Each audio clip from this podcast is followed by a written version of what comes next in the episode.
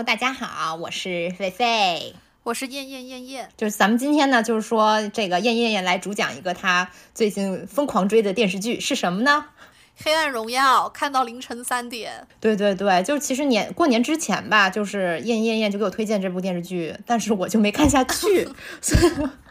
嗯，是这样的，就是为什么没看下去呢？一会儿再说。就是这个燕燕燕先讲一讲她的这个。这个最喜欢的一部分吧，是不是算是最喜欢的一部分？就是应该是我最喜欢的角色何道英。就其实我今天想讲一下，就复仇《黑暗荣耀》里这文东恩怎么复仇的。但是呢，我要先把何道英拎出来单独讲一下，就是这个是游离在我主要主题之外的一个部分吧。就是我看第一季以后吧，对何道英这个角色其实是有特别大的期待的。我特别想看这个人夫是怎么崩坏、怎么被得的。不过呢，看第二季我就是有一点子失望，因为倒不是说他如何应对自己被绿、如何辅助文东恩复仇这件事情失望，就是他其他事情怎么做我不管，我就是想看这个人夫贝德的糖。但是呢，这个第二季这个贝德的糖就非常的少，可能是因为当何道英知道自己喜欢的女人和自己的太太有血海深仇以后，就意识到了这两个人连调情都不可能了。当性成为不可能的时候，这种性就变成了克制和尊重。但是呢，这个第二季还是有一点点小糖的，就是最开始那何道英不是不尊重司机，不把中下层人当人嘛，但是却在贫穷的文东恩家呃文东恩家里就是脱脱了鞋，而且在那个呃和文东恩酒店谈判的时候，明明他们俩处于对立的立场，然后呃文何道英有很多的问题要问，但是却看见。却在看见文东文手臂上的伤疤时，就问出只有那句超越了理智的“你痛吗？”这就对应了第一季的呃冷不冷。还有在那个尹素尹素汐事件以后，他也问文东恩：“你会变得幸福吗？”呃，在电视剧的结尾，这个不吃碳水的何道英站在便利店里吃下了一个紫色饭团。张爱玲说嘛：“胃是通往男人心灵的通道。”虽然他和文东恩没办法有更多的羁绊了。但是在这里呢，这个黑色的紫菜饭团却是文东恩在何道英心里永远的落下了一枚黑色的棋子。我其实是在何道英开始注意到文东恩下棋的时候，才对何总感兴趣的。第一季的前两集我都没有记住何道英的脸，没有把他当成一个主要人物。但是从他下棋开始呢，然后这个男人便从空间的深处走向了我们，像是海上远远的一个点，慢慢的变成了一艘船。所以说，恋爱中的男人才是最美的，因为姿态和动作不同的地方就在于，姿态它必须含有这个真情实意的这个感情，而这个婚外情就让这个何道英的一举一动都变成了姿态。呃，崔慧婷她形容何道英是何道英，仔细看才是畜生。重点是他没有恶意，只是从小到大一直习惯于使唤别人。比如刚刚提到的，他在第一季对司机不给自己打伞表现出不满，然后再结合何总给这个颜真穿翡翠绿的高跟鞋，然后两个人一起幻想着酒店公共卫生间，然后开始共赴巫山，结合了这么一系列场景。这个何道英在第一季给我的感觉就是优雅、神秘、黑暗，有纸醉金迷的欢乐。但是何道英在欢乐的深处却是暴力和性爱的诱惑。不过最终这一切糜烂和暴虐都隐没于理之下。何道英这个演员的长相就给我一种鱼的感觉，因为他的眼皮，他的那个眼周皮肤特别的薄，所以格外能突出那双眼睛。就稍微何道英的一点眼部动作都会被无限的放大。这就是为什么何总的眼神戏那么好。就无论是第一季看见文东恩出现时在奇观里的那一段眼神拉丝，还是第二季他看见东恩满手臂上这个触目惊心的伤疤，何道英他只需要这个很轻微的眼部表情就能传达出极其浓烈的情绪。对，姐妹说到这个，她这个眼睛，我想插一句，其实我也觉得她这眼特别突出，其实她可以不用画眉毛，我觉得就是她那个眉毛有点影响她那个眼睛，你不觉得吗？哎呀，我都没有注意这个妆容，我就注意这个眼神拉丝了。你太爱了，就是本玛丽苏就是喜欢这种东西，而且就是是不是就是人夫的话，就是会你就会觉得更有意思。对，后面我要讲这个人夫的话题，就是所以就是这就是再说回这个呃何道英的眼睛，这就是为何何道英总给人一种他压抑着力量的感觉，因为的确他的动作都是很不动声色的，但是他传达的情绪呢却总是很饱满的。何道英他的。演他他的那个表演就不像自己的太太朴妍珍，哎，他一定要歪着嘴、瞪眼、跺脚才能传达出情绪。呃，在那个下棋的戏里面，文东恩在第一季里的那个独白里就说：“围棋是在沉默中表达欲望，在沉默中诱惑、被诱惑、扒光对方的外壳。然后第二季里，这个呃何道英他也承认了自己对文东恩其实就是在出轨。那么我们不妨就将文东恩和何道英两个人的下棋当成是一种精神意义上的偷情。就我很喜欢两个人在下下完棋后在便利店的谈话，有一个场景是两个人都同时望向了落地窗，然后长久的对视，然后玻璃窗呢就映射出了两个人模糊的脸，这就让我想到了《布拉格之恋》和《色戒》里的床戏，都是从镜子里往外推。不过文东恩和何道英只是精神床戏，并且这两个人的关系也是明灭不定的，所以他只能用这种模糊不清的玻璃。而这个河道英和朴妍真的床戏就可以在镜子，可可以在那个非常清晰的镜子前。呃，在九转爱情那一期里，我们讲了镜子这个意象，其实镜子也是一种照妖镜嘛，它能照出潜意识的我。在《黑暗荣耀》里这场戏里，其实文东恩和何道英在玻璃中的这个对视，也就象征了两个人在精神层面的交锋，是两个这两个人是灵魂上的知己。呃，所以就像这个何道英对颜真袒露的，我还是希望有那一刻，夏薇其实感觉要窒息的那一刻。呃，和和和这个东恩与这个何道英在这个。玻璃中的对视形成鲜明对比的就是颜真和何总在卫生间的戏码。在卫生间，在在这个卫生间里是有镜子的，也有性爱的，但是两个人从没有在镜子中有长久的对视。这其实就也暗示了两人在灵魂层面的错位和不匹配。呃，如果说文东恩给何道英的心里去留下了一块紫菜饭团，那何道英在文东恩这里又算是什么呢？呃，何道英问文东恩。就是为何要守护何以帅？因为因为想要让颜真痛苦，那就是何以帅是最快最有效的途径。然后文东恩的回答是：因为易帅那个途径也会让你痛苦啊。如果何道英对文东恩的关系是小唐，因为我们一直都知道何道英是喜欢文东恩的，那这句也会让你痛苦啊，那就到了一个大唐。因为在这里，我们才知道文东恩其实也是对何道英动心的。文东恩对周汝正的感情其实就是“倘若我问心有愧呢”。那么，为什么文东恩会对何道英动心？因为既然文东恩会对周汝正，他会喜欢周汝正，他就必定也会喜欢何道英。因为周汝正和何道英这两个人本质是一样的。呃，文东恩吸引何道英的是他，他，他，他吸吸引何道英的那个理由，其实是，呃，他那个喜欢下棋的理由，其实是周汝正教给他的。所以何道英喜欢围棋的理由，也是周汝正喜欢围棋的理由。呃，在下棋的场景里面，文东恩和何道英他们下围棋是在逼仄的这个棋馆里，而文东恩和这个周汝正两个人下棋却是在这个，却是在公园里阳光下，而且这而且呃这个场景的音乐也非常的轻灵，是叮咚一串的，像这种像一种迅速越过的光斑。所以也是这样的环境，能让文东恩和周汝正名正言顺、光明正大谈恋爱。这样的条件是是文东恩和这个何道英没有的。如果何道英不是朴妍真的丈夫，那他能够像周汝正一样和文东恩一起在阳光下下棋吗？其实也是不会的。如果他不是朴妍真的丈夫，那文东恩根本就不会认识他。这两个人的相，这两个人相遇的理由，也是两个人无法在一起的理由。所以这就是命运，是文东恩和何。是文东恩和何道英两个人终究无法在一起的宿命。呃，再说一点现实因素，为什么何道呃为什么何道英和文东恩不能在一起？因为。就是何道英，他为什么这么受欢迎的一个理由，就是他的人夫感太重了，甚至我们群里的听友直接叫何总人夫。而而在当下，这个人夫感重其实是很容易走红的。比如说前段时间大火的这个《狂飙》里面，这个李想他之所以能够火，就是因为他的也有很强的人夫感。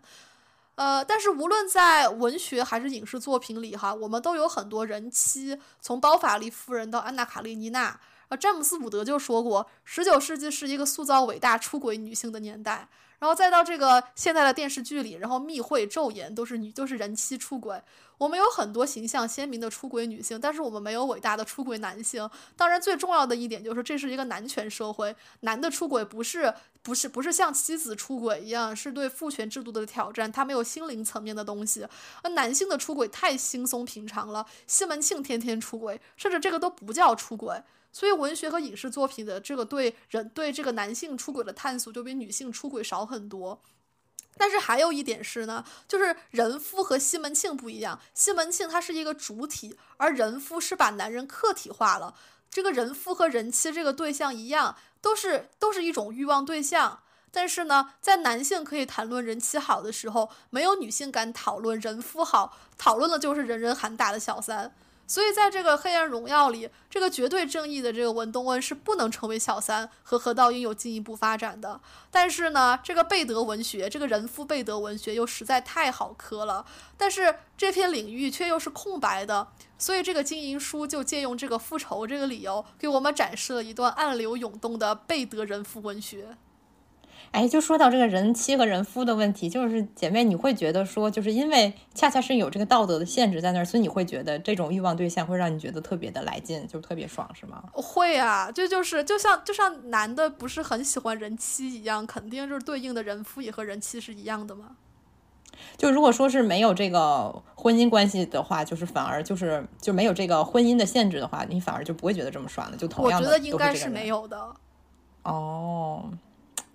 哎呀，我觉得那但是这样的话，你是不是会觉得，就是说，其实你还是就是或者说是这这种喜欢人妻和人夫人，他还是忌惮道德的，但是他又想突破道德，就是在在这个矛盾当中拉扯。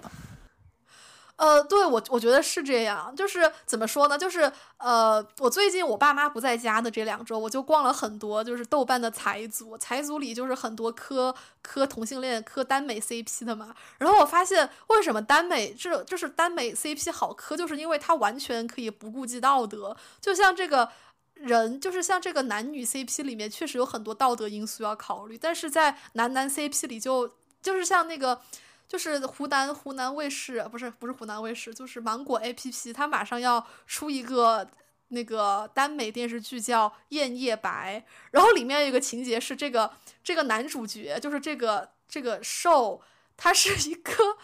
就是他很喜欢睡睡人，他通过睡人然后去学习武功，睡男的学习武功，然后这是靠性传播了，就是说对，然后这个然后这个功呢就用。就用硫酸洗他的洗他的后庭花，要把它就是就是要把它全部给腐烂干净，然后再长出新的肉，人就干净了。这种情节在男女 CP 里完全是无法想象的，但是男男 CP 就可以搞这种东西。呀，我觉得说到耽美，就说到一个有点有点有点边缘上的话题去了，因为容易容易说的不好，容易招人。招人烦就容易招人不开心啊！但是我有时候又觉得哈，最后再多说一句，我觉得好像这个不是我的观点哈，就是我们把这责任推到戴锦华身上，就是他，我记得他说那耽美时候，他是不是就是说，就恰恰是因为你不敢去在男女当中写很多他实际上存在或者是说更阴暗的东西，你反而把这个东西转嫁到男男身上，这其实就是潜潜藏着一种这个这个不女权的，或者是说这么一种对戴锦华就说嘛，就是在耽美中女性的身体是消失的。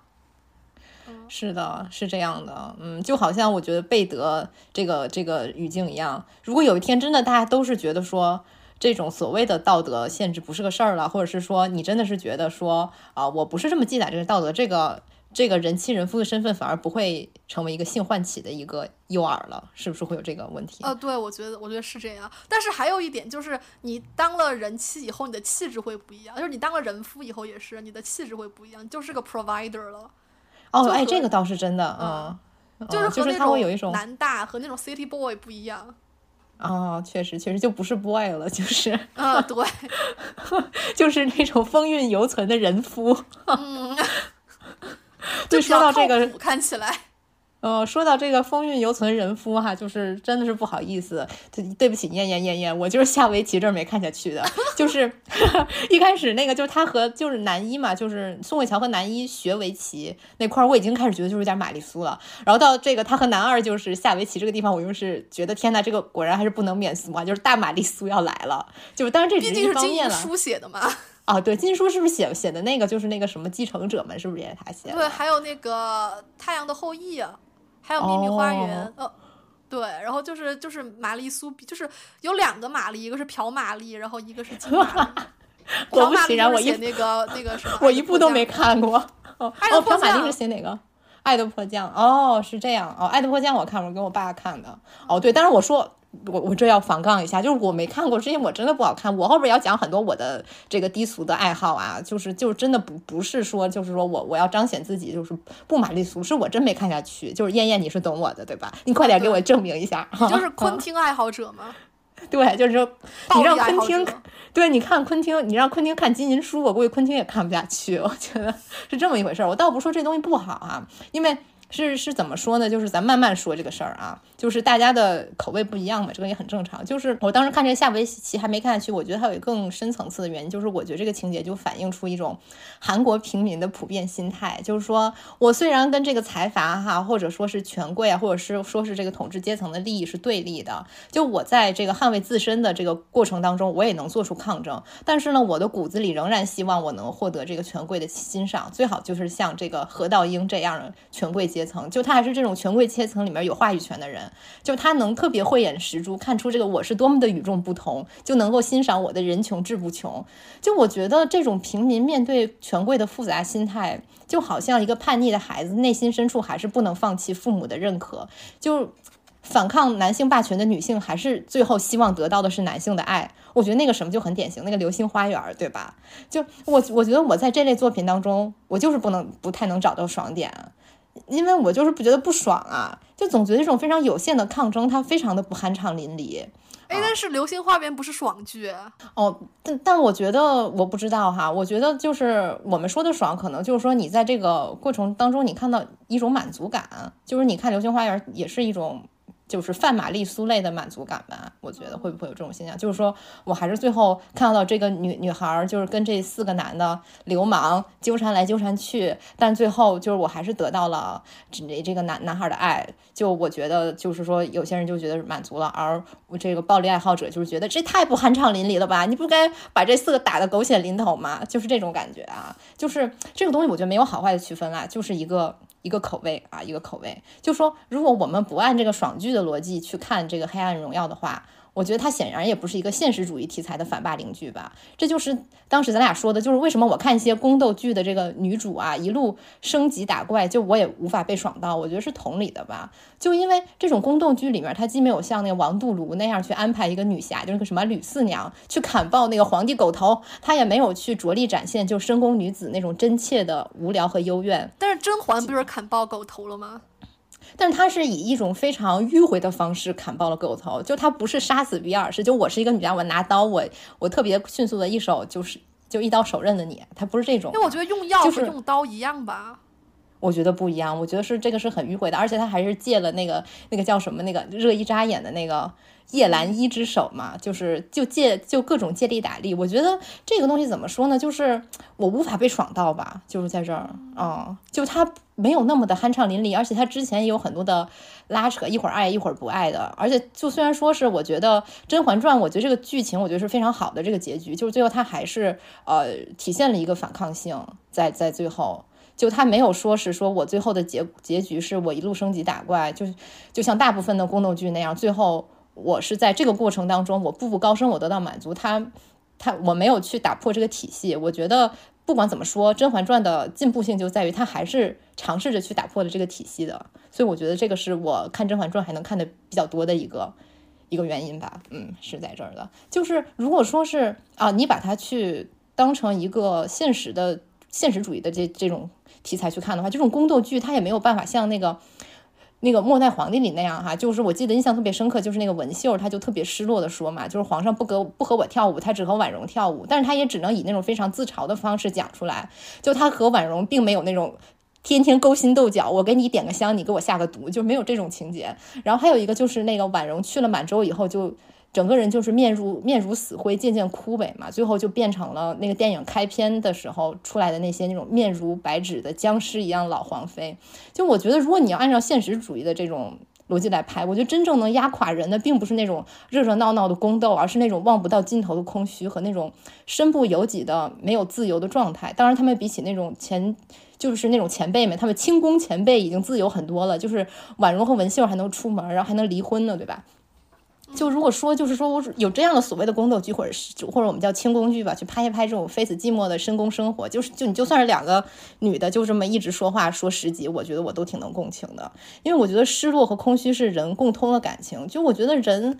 最最难受的处境不是不是你跟人斗争，在那个有很多的抓嘛，最难受的是你的空虚和无聊无法排遣呐。就是我觉得。那个第一季的那些反派哈，就是那个《黑暗荣耀》第一季的反派，让我没看下去的一大槽点就是，就他们都是世俗意义上的这种私德非常败坏的人嘛，并且这个主播就不敬业嘛，这画家又没才华，而这个女主就是天赋异禀，学啥会啥。我觉得，如果你按照现实主义的逻辑，我就很难共情，因为就这种金手指式的天赋，它就完全掩盖了阶级的厚障壁呀。如果我们安排这个女主哈，她寒窗苦读十年，然后最后发现，就是当年霸凌她的人的这个教育资源和才华都在她之上，甚至家境家庭都比她幸福，她可能还是个单身，又找不到男朋友。我觉得这种刻骨的悲哀才能更让我深深的共情，就好像那个《燃烧》里面那个刘亚仁，就是他。一开始面对那个富二代特别窘迫嘛，就即使最后杀了对方，也无法弥补他巨大的失落感，就是因为他能杀掉这一个人，可是他杀不掉这一个阶级啊，对吧？就我觉得这个东西让我特别的能共情。当然，我觉得就是说，我们再说回来哈，我不管怎么说，《黑暗荣耀》都是一一部爽剧，就是它是要满足人的。就如果说是按照爽剧的逻辑来说，就我就觉得人的爽点可能就是各有不同的嘛，就像咱们刚刚一开始说的，那天咱们俩不是在说嘛，就是同样是这种复仇爽剧，就那个杀死比尔，我就很爱嘛，就昆汀这些我就。很爱，但为啥这《黑暗荣耀》我就不知道为什么我就是看不动。正好正好我这两天正好在看那个尼采那个悲剧的诞生，我觉得尼采老师就很好的解答这个问题。我觉得这个书就可以，我们可以叫爽剧的诞生，就是当然是那种昆汀 R 级爽剧的诞生啊。嗯，我觉得那个昆汀应该挺喜欢尼采的吧？我觉得他们应该都是属于那种混乱正义就敌视道德又爱找茬的人啊。我不知道啊，是不是喜欢？我感觉那个那个气息特别的像。我当时一看那个尼采的言论，我就想到昆汀了。就我们一提到尼采，咱们就要说日神和酒神哈，这个也是悲剧的诞生主要探讨的东西。按照尼采的分类，这个日神艺术是梦，是一种梦幻，它也是一种所谓造型艺术的前提嘛。就是一会儿我们要说到，就是和这个日神的造型艺术相对的是这个呃酒神的音乐。呃，就是这个日神统治着内心幻想世界的这个美丽外观，就是日神艺术是在审美，它在审美一个比现实更完美、更崇高的梦幻的世界。就在这个过程当中，人受到了治愈，感受到哦，人的生活是值得过的。我觉得这可能就是。黑暗荣耀和甄嬛传的那种爽点吧，给人带来的满足感，就是因为你在现实生活中没有，所以你恰恰就在这个地方，你你感受到了一个更崇高的世界吧。就如果说这个尼采定义的希腊悲剧精神是他所说的这个埃斯库罗斯的普罗米修斯，是一个在酒神面具之下无限趋近趋近于这个这个酒神的这么一个提坦神啊。就是因为他说这个酒神面具并不是我们现在意义上就是只只是戴一个面具，就是因为就是他的意思就是说，在你在一个这个古希古希腊戏剧当中，如果你戴上这个面具，你本体是个提坦神，但是你会被这个面具操纵，就无限的往那个酒神的方向走，是这个意思啊。就是这个盗火，它是在亵渎道德的这种这种形式去发挥他的酒神精神嘛，对不对？但是呢。普罗米修斯又维护人间正义，他又他又是一个日神，而且他本身就是一个提坦神出身，就他的兄弟就是那个扛天的那个阿特拉斯嘛，所以说就是从这个方面来讲，他是兼具了两种精神。那么就是说，在这个希腊悲剧精神崩坏以后呢，这个酒神与日神精神，再加上这个咱们这个反骨老贼尼采他最讨厌的那个苏格拉底的理性乐观主义，他们这些这三种成分就以不同的比例就是在人间散播开了，我就变成了咱们现在的很多电影电视剧啊。我觉得《黑暗荣耀》和这个《甄嬛传》这种啊。宫斗剧看似是一个造反的普罗米修斯，但是其实我觉得他的爽点并不在于向人去展示那个酒神，展示那个萨提尔那种丑陋的嘴脸。我觉得他在于日神精神，就是他就好像那个苏叔本华就说的那个船夫的小船一样，就是这个小船让人在这个咆哮汹涌的这个无垠的大海上得以脱身，也就是说在让人在一个痛苦的世界里面有所平抑，并且呢，我觉得这些剧吧，就是它掺入了很多这。这个苏格拉底式的这种美德即知识的这种理性主义，这也就是为什么就是这类剧的主角总是要有这种极度聪明的头脑和这个近乎完美的道德啊！你看这个什么，不管甄嬛还是这个文东恩，对吧？这个女主，就他们他们的道德感都是特别强的，就但是他们从同时又要造反，他们要以下犯上，这个东西其实是矛盾的。但是在这个苏格拉底的语境里面，就是我觉得他就是可以自洽的。那么引申到这个东亚语境中，我觉得就要包括咱们刚刚说的，就是我一定要获得权威的认可，一个叛逆的孩子一定要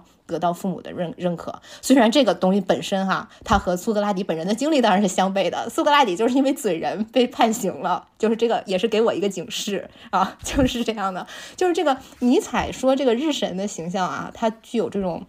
具有这种充满智慧的宁静，就即使在生气和闷闷不乐的时候，也有着美丽的外观和庄严。这是谁呢？这就是本剧当中拥有美丽扑克脸的这个宋慧乔。就我一开始看宋慧乔演这个文东恩啊，就是要报报仇，我觉得她这个宋慧乔这个人太钝了。就不一看就不是个狠人呐，就他满脸写着理智，但是他冷酷不起来。就换成一个，就比如说换成这种天生带着就是矫健和狠厉气息的这个裴斗娜，我觉得就更合适。但是我现在来看哈，我们按照这个尼采老师的理论，就是裴斗娜就不符合尼采日神精精神定义下的这种崇高之美了，对吧？你就是要看起来钝一点，就说白了。就另外，我觉得尼采还提到了一个，就是 principium individualis。啊，不好意思哈，这个可能读的有点这个，这个拉丁语我读的就是按照德语去读的，就是这个中文就是它译作一个什么个体化原理嘛，其实就是一个个体化的原则、个体化的原理这个意思。就怎么去强调这个事儿呢？就是比如说，你看《黑暗荣耀》里面这个这个剧的女主角，她就有一种非常强烈的主体性啊。我看有有些地方把它译为自我，但这种自我不是我们这种呃平时说话这种。自我，它更多的是一种，就是说，我感觉就是说，这个我的这个存在性非常的强，我的这个外在的存在感非常的强。就比如说，他的计划几乎都是说心想事成的，就他所有这个迂回的报仇方式都能精准打击到敌人。就比如说那个甄嬛，对吧？隔山打牛，最后能把那个能把那个雍正毒死，哎，是雍正吧？啊，是是雍正啊，对对对，所以说就是他可以利用的这个。还有就是他可以利用的这些男性哈，你比如说很典型的就是这个《黑暗荣耀》里的男一男二，就都会义无反顾的爱上这个女主呀，这不就是这个玛丽苏的精髓吗？就是你所有的你想干的事儿你都能成啊，所以说这个这种点在我这是爽不到我的，但我觉得可能就是说这类情节确实能让人在这种痛苦的世界里有一个可以依靠依靠的这个小船吧，就是这个老愤青尼采用这个。日神精神来解释玛丽苏剧的话，我觉得我是能理我是能理解的，只是说我确实是爽不到的。而与此相对的，就是这个酒神精神，它就没有这种主体性，它的就是主体淡出的。就酒在这种酒神的狂欢当中，人们就是在这种聚众的狂欢上进入了一种忘我的境界，变成了那个丑陋的那个萨提尔嘛，就是那个怎么怎么形容一下呢？就是那个长着那个羊蹄子的那种怪。这种小小怪人儿啊，洋人对，就他们的这个这些平民哈，这些希腊平民的身份和这个他们的这个平民身份和这种他们的所谓的社会领域吧，社会属性，在他们的这个变形当中，变成萨提尔的过程中被完全忘却了。但人呢，这些人呢，他们就从他们的这种主体啊，或者是说个体性当中解脱出来。但是在这个解脱的过程当中，他们也要去直面一种巨大的恐惧。那我们为怎么去直面这种巨大的恐惧呢？就是以尼采所谓的这种意志去迎接一个毁灭。这个也是一种反道德的开始，这也就是我为什么觉得杀死比尔作为爽剧，它就非常爽的一个原因，因为它是一种彻底抽离掉了日神精神和苏格拉底之后一种非常纯粹的酒神精神呐，或者说就是很像那个呃尼采在他的那个书里面所说的那种非常原始的呃那种希腊悲剧嘛，就和后来那种日神与酒神精精神结合的还不太一样哈，而且这种杀死比尔他还不是那种波德莱尔式的那种，他要在丑恶里寻找美，做一个什么颓靡的多语之。国的王者，他就是要按照这个萨提，按着这个萨提尔丑陋的老脸，他赤裸裸的让你看见，还要让你一刀把他斩了。嗯，就我觉得昆汀所有的电影都是一场摧毁旧秩序，再在废墟上重建新道德的这么一个狂欢，这就非常尼采嘛，对吧？就乌玛瑟曼要杀比尔，黑奴要杀奴隶主，犹太人要杀纳粹，下位者要摧毁的并不是个人，他们要以一种狂欢的粗暴的方式去摧毁整个欺压他们的系统，而且这个摧毁方式是非常不理性的，甚至是改写历史，比如说无耻混蛋里面，就是最后就整个改写历史了嘛。而且这个复仇的方式，就像咱们刚刚说的，简单粗暴，他甚至到一种。反制的程度，就不需要任何计谋呀。就你看这个这个，我觉得昆汀电影里面的人都非常的简单，就干就完了，就是这样，就这么简单。就复仇者的这个心理状态也非常的简单，他没有就是说他不不需要像文多恩或者是像甄嬛一样保持一个冷静哈，然后这个心里打很多的小算盘，因为这个一方面是就是他已经忘我了，另一方面就是奴隶主并不需要。就是奴隶并不需要得到奴隶主的认可啊，江哥也不在乎那个小李子演的那个奴隶主是不是认可他了，因为不可能认可，而且就是就是一个完全，他们就处于一个完全对立的处境上。嗯，我觉得这种情节对我来说就是真的是太爽了，就是就是简单粗暴呀，就而且我觉得简单粗暴或者说是反制，在这儿它完全也不是一个坏词儿啊。这个说白了，按照尼采的说法，就是抽离掉了这个苏格拉底式的这种理性主义嘛，就是什么美德知识我通通不要了，就看这个无耻混蛋里边这个犹太女孩啊，她就她在电影院里就炸死了那个。包括就希特勒在内的所有这个纳粹高层，然后就直接导致二战就结束了，就 整个就是一个胡扯淡。但是咱们看的就是一个字儿爽，对吧？而且这个昆汀的这种大喷血场景，我觉得更是非常典型的尼采式反道德的这种视觉化呈现。就尼采在他另一本书就《朝霞》里边说，就举了一个例子，就是说看到有很多人落水，哈，就是很就是很多人都会立刻就去救那些落水的人。看到就是有人吐血。即使是仇人也会感到难过，那么人们普遍认为这是一种同情。但是咱们这个反社会尼采就是说，你们没有头脑。为什么这么说呢？因为就是看到他人落水而不救，是显显示出自己的懦弱的。呃，别人吐血则显示出了一种生命的脆弱。所以，如果一个人有这些反应，那还是因为观看者首先想到的是自己。就救人和难过，对于我们最害怕的这个真相和痛苦来说，它其实是一种掩盖。而进入酒神精神的话，人应该是忘我的，就是在乌玛瑟曼手起刀落的时候，他已经完全可以不去掩盖痛苦了，他可以去，他可以去直面痛苦，就是直面这个一个要毁灭的真相。我觉得这种心流状态，就他进入一种所谓心流状态嘛，就是能把观者也带入一种酒神精神当中去，就是和他一起，就是融入太医，实现这个无以名状的快感。这尼采话啊，就让这种强力意志非常无拘无束的喷薄而出。我觉得这就是让我觉得特别爽呀！就这个尼采的这个酒神艺术，就像咱们刚才说的，它是音乐的艺术，对照的是造型的艺术嘛。就这也和昆汀非常风格化的这个电影配乐是非常契合的，因为这个音乐不是一种现象的写。照，它是一种意志自身的写照，因因而能够使这种场景凸显出更高的意义来。就语言说多了，其实都。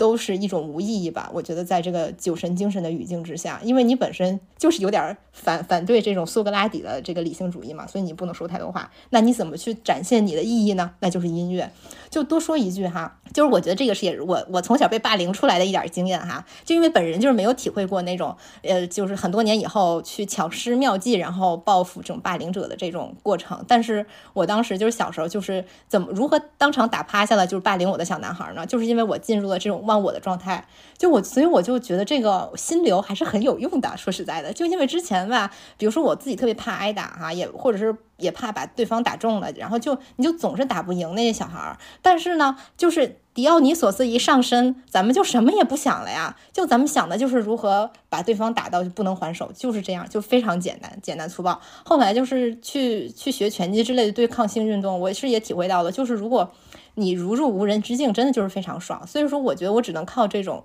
这种爽局、这种酒神精神的心流来获得快感的，就是像这个。黑暗荣耀还有宫斗剧这种心思缜密的这个复仇剧，就是还是不行，太日神精神了，这本人有点看不进去。最后我要防杠一下啊，就第一呢，就是我说这个我自己的这个反霸凌的例子，就咱们不要借鉴，因为首先那个是我上小学的时候，男女都差不多。然后，然后呢，就是咱们不管多大，咱们都秉承这个打打不过就跑哈，然后再运用法律的武器来保护自己，这个永远是最对的。第二呢，就是说。我我说我喜欢昆汀，并不代表就是我认同他剥削女演员的那一面啊，就好像我看尼采，我也不认同的种不认同他的这个种族主义，就是这样的。而且就是就说到昆汀啊，如果大家有兴趣的话，以后我们再单讲吧，这就不多不多谈昆汀了。这期还是当然还是主要以黑黑暗荣耀为主嘛，嗯。这个最后还要再说一下，就是尼采，就是他也没有说日神精神和酒神精神哪种更好哈。就我看过一些不太靠谱的解释。我觉得就很多人都说尼采他是推崇酒神精神，反对日神精神，我觉得也不完全如此。他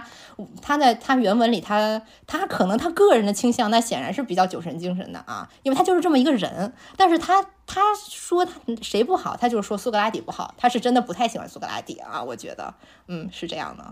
嗯嗯，可以说很有道理啊，但是就是怎么说呢？我觉得就是很多时候，我看这个像《黑暗荣耀》，包括是像《甄嬛传》，我觉得更像是在吃麻辣烫的感觉。这个时候，其实我就不会去要求他有一种，比如说像在玉芝兰吃饭的那种感觉。我觉得就就我可以分得很清，就这个到底这个我我就在吃麻辣烫，那我就按照麻辣烫的这个逻辑去走。哦，是这样的，就是我觉得那那我觉得无耻混蛋啊，或者是什么杀死比尔，它是另一种麻辣烫吧？你说它有什么？特别呃高的利益吗，我觉得也没有吧。拍摄手法要高级一些。对，拍摄手法要高，能成为一个电影。对，如果你要是往那个后现代来分析，能分析出一大堆来。嗯，但但是我觉得就是怎么说呢，就是不同类型的爽剧吧。我倒是也没有把他们看的，就是说一个是艺术，一个不是艺术了。我倒不会这么去说啊。对，我也没觉得昆汀的电影其实是艺术，反正都都差不多，就是本质上都差不多，就是个人喜好的问题。哦，对，而且除了昆汀啊，我觉得就是那种。哦，酒神精神的爽剧还有很多，就是那种 cult 片儿嘛，就那种 R 级片儿。就昆汀毕竟是一个再怎么样也是一个艺术化的 cult 片儿嘛，就是很多很纯 cult 片儿。就有一个叫什么《我唾弃你的坟墓》，你看过没有？那个看过看过，那个那个还挺恐怖的。我我真的我特别讨厌看看看那种 cult 片，我觉得好恐怖，好血腥，我看着好疼啊。不，但是就像那个尼采说的一样，如果你不考虑自己的话，你就不会觉得疼了。你就忘我的，你就不觉得疼了。INFP 就是很容易带入自己，很容易去共情。哦哦，本 ENTP 就是很爱忘我。哎，但，我觉得，我觉得那个谁，昆汀其实非常 ENTP，但是或者他也可能是 ENFP 吧，啊，TP 或者 FP，嗯，肯定是 E，这个就对了，肯定是 E。啊，对，肯定肯定肯定是 E，肯定是 P，我觉得，嗯，ENP 这个是定的，啊，对。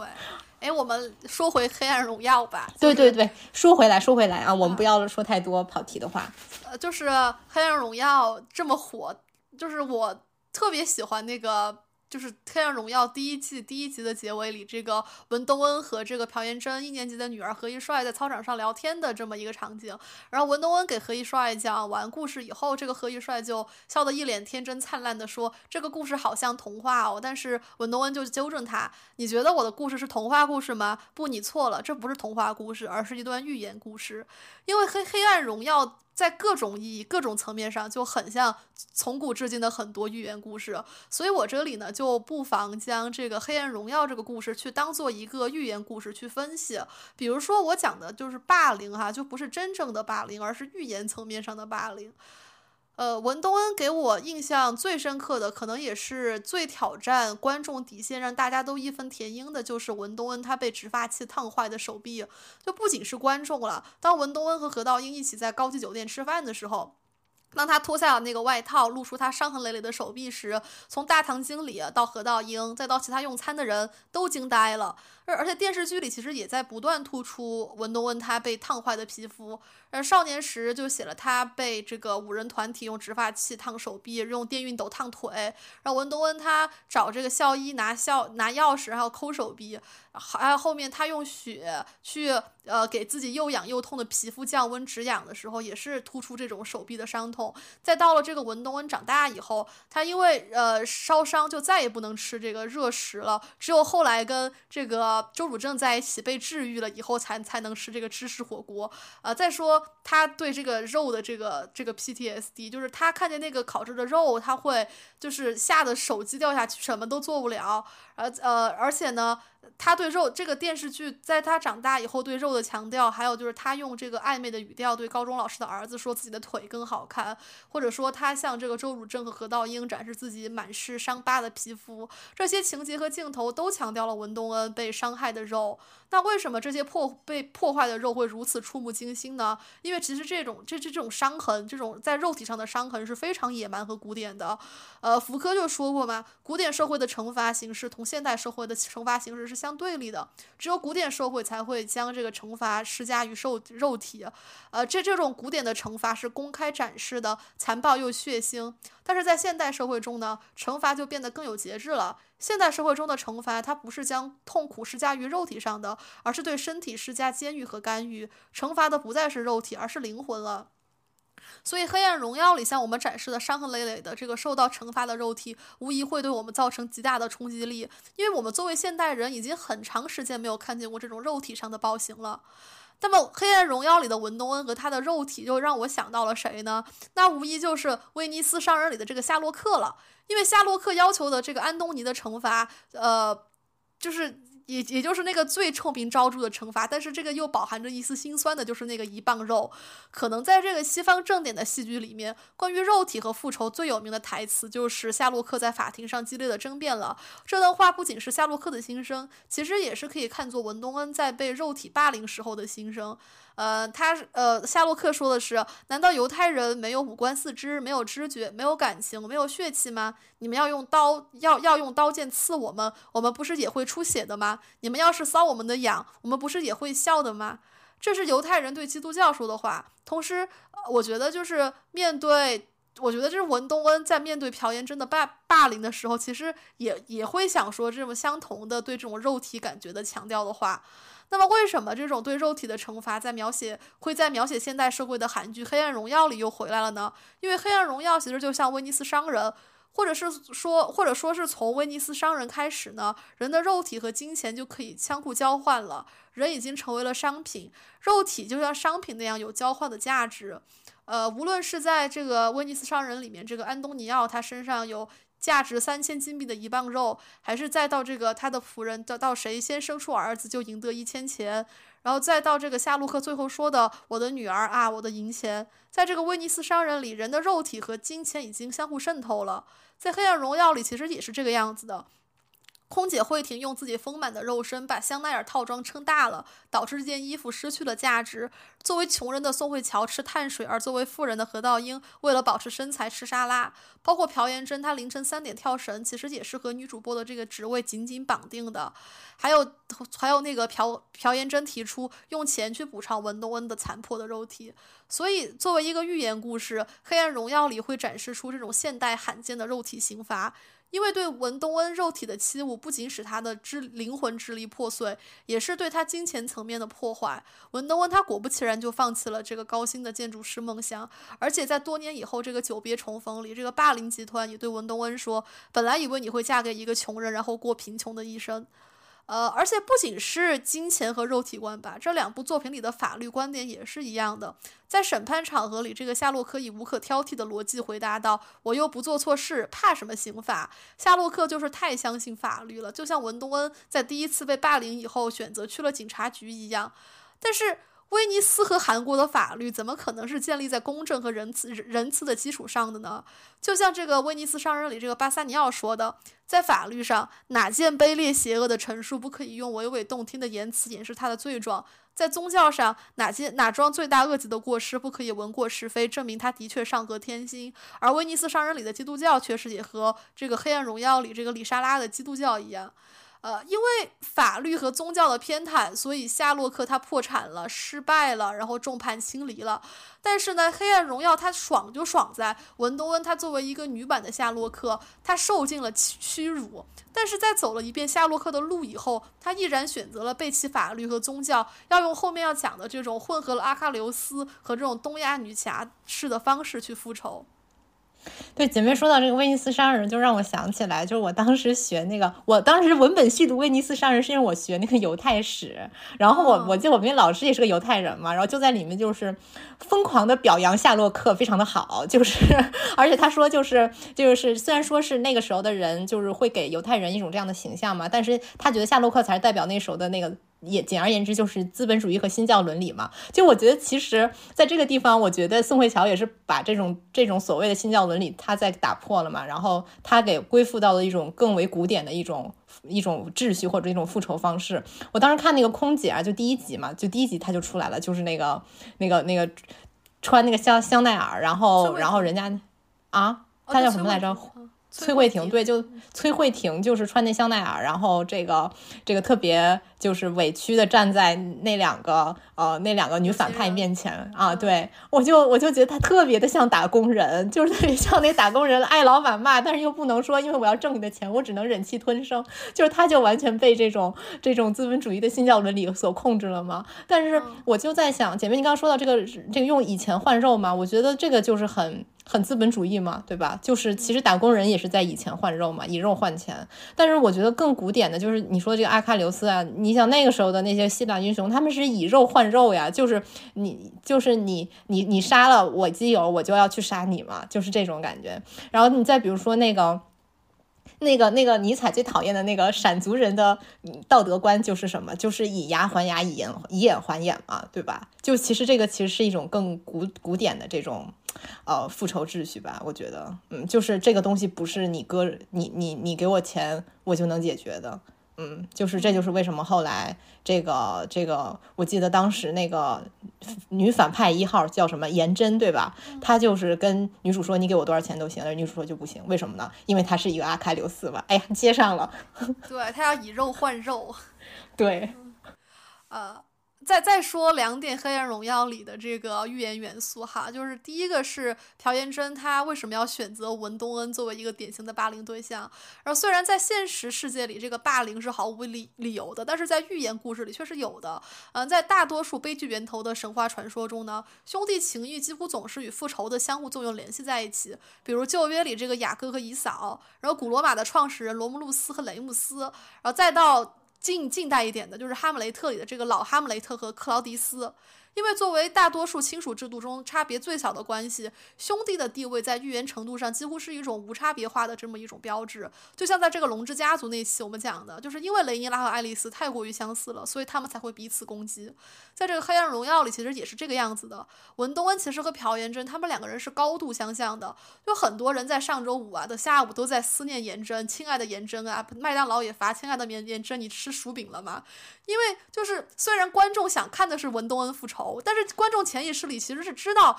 颜真即是东恩的，东恩即是颜真，这两个人就是合二为一的。呃，朴妍珍和文东恩一样，都有美丽的脸和美丽的腿嘛。然后虽然朴朴妍珍说自己没有梦想，但是她体面的丈夫、孩子还有主播工作，其实就是对应了文东恩的建筑师理想。虽然朴妍珍和文东恩属于不同的阶级，一个邪恶，一个善良，但这两个其实都像威尼斯商人里的安东尼奥和夏洛克，连公爵 Portia 都分不清，连公爵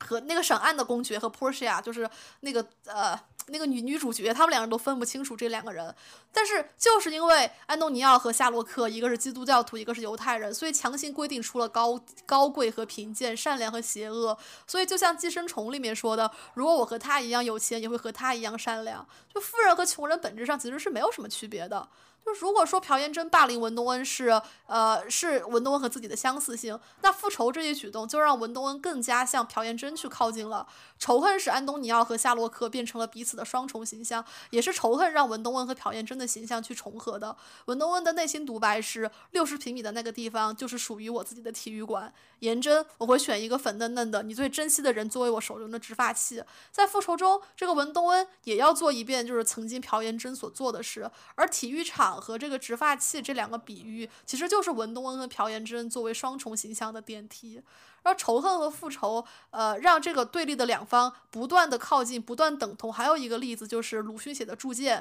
呃，在《铸剑》里面，这个眉间尺他要为被大王所杀的父亲报仇，于是这个黑黑色人就告诉眉间尺，想要真正向王复仇，就只有将自己的身体也看作王。于是眉间尺就自枪了。在自枪在自枪里，这个眉间尺的身体就变成了王，并且在最后呢，大王、眉间尺和黑色人这三个人的头，在这个金鼎里都融化为一体，再也分不清彼此了。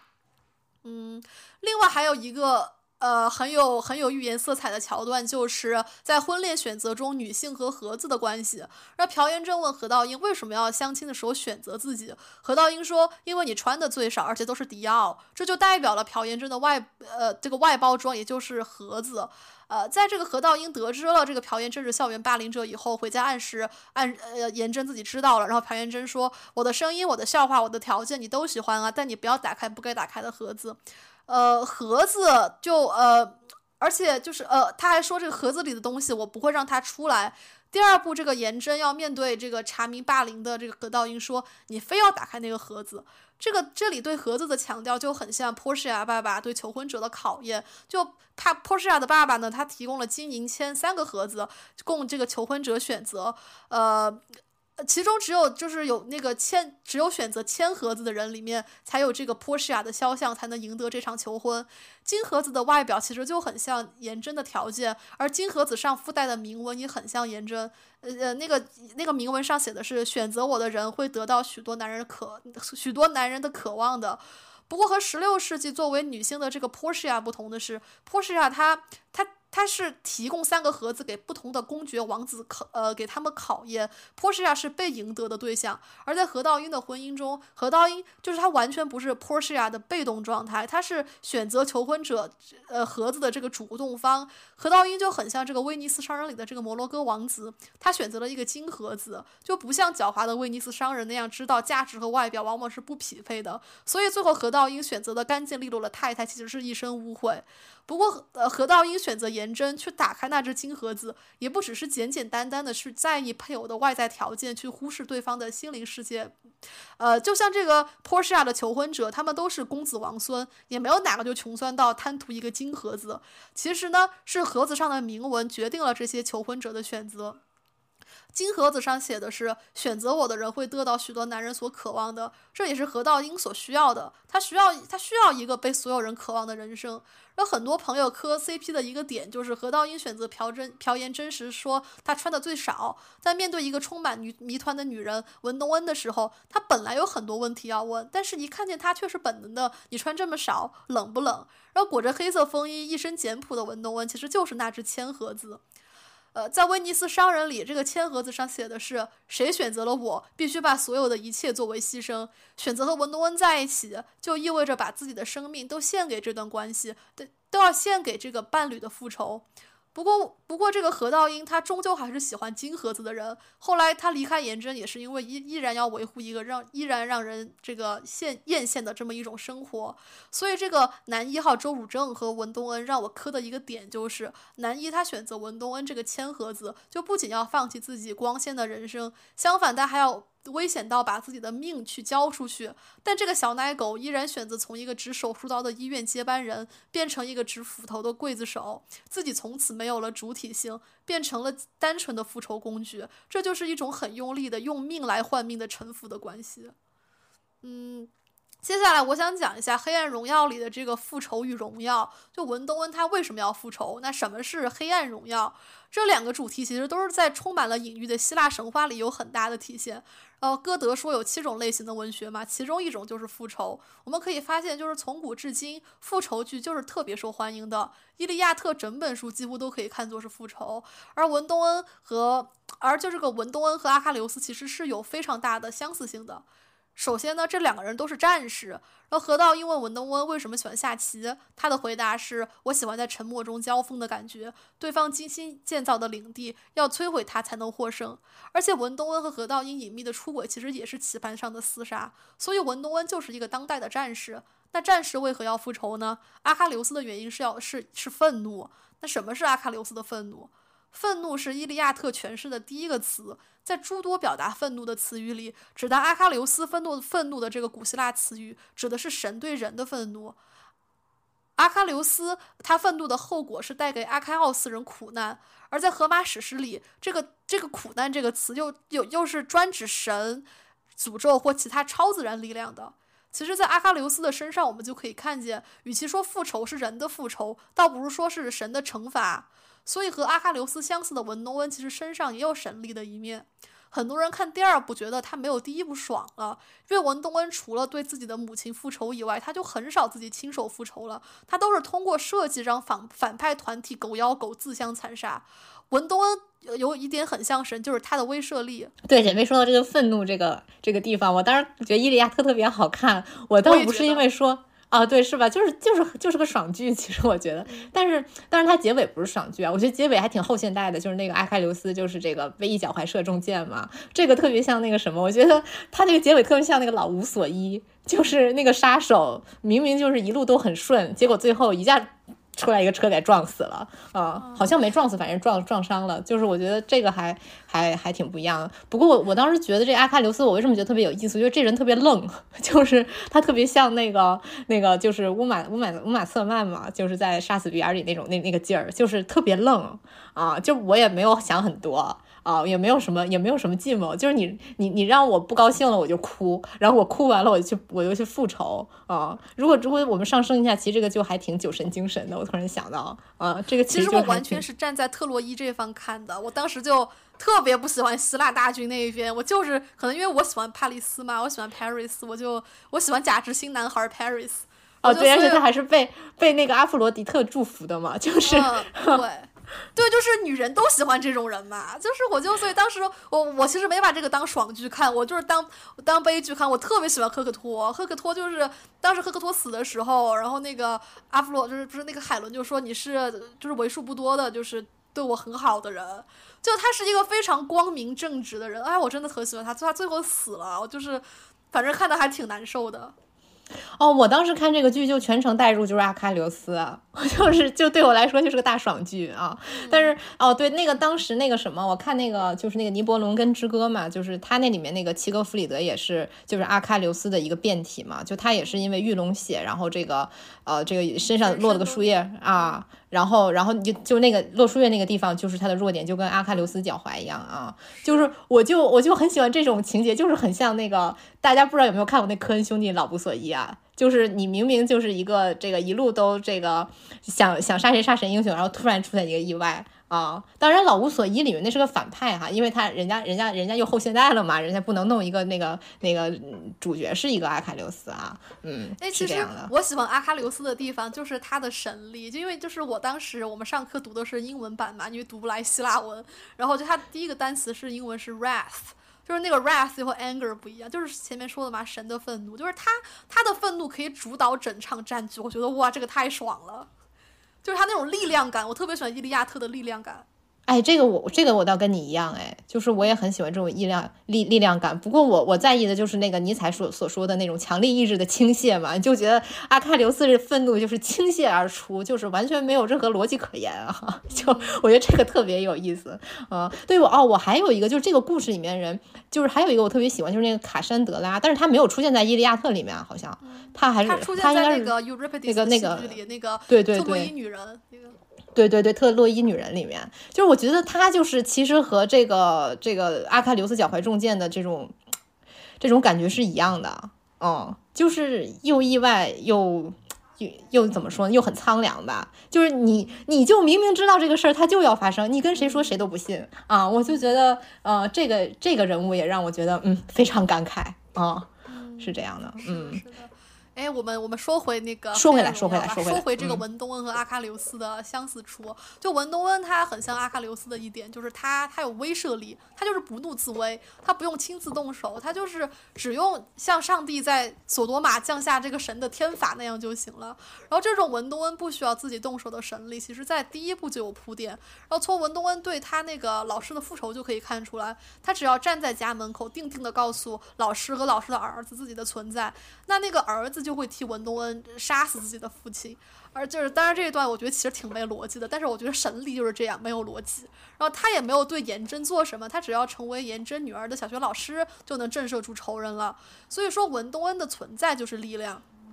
不仅是阿喀琉斯和文东恩有神力，然后成功的复仇者本身其实也是无限接近于神的。我们其实可以发现，普通人是很难复仇的，也是在《伊利亚特》里，这个阿贾克斯那个大埃阿斯，他也是因为和阿喀琉斯一样有愤怒，所以要向希腊大军复仇。但最后他就发现自己神志不清，杀了羊群以后就不堪受辱，所以就自杀了。然后，哎呀，我好喜欢他呀！我当时看这段，我就特别难受，讨厌死那个奥德修斯了。对，是奥德修斯，我觉得大家都很烦吧。在就是在《伊利亚特》里面，就是不是一个特别讨喜的角色。哎，但是我不知道为什么，就是我读的论文里那些学者都觉得奥德修斯特别好，说他是这个自然跟自然跟什么自然跟文明的一个好两个最好的结合，最好的平衡。但是我真的不，我真的很讨厌他。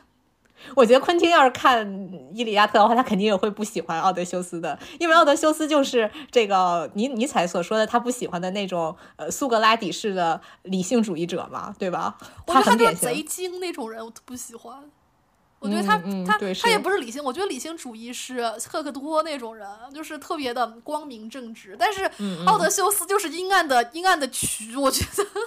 他，对，就我就觉得他像个狐狸，他就是我觉得在那里面，嗯，是啊是啊，就是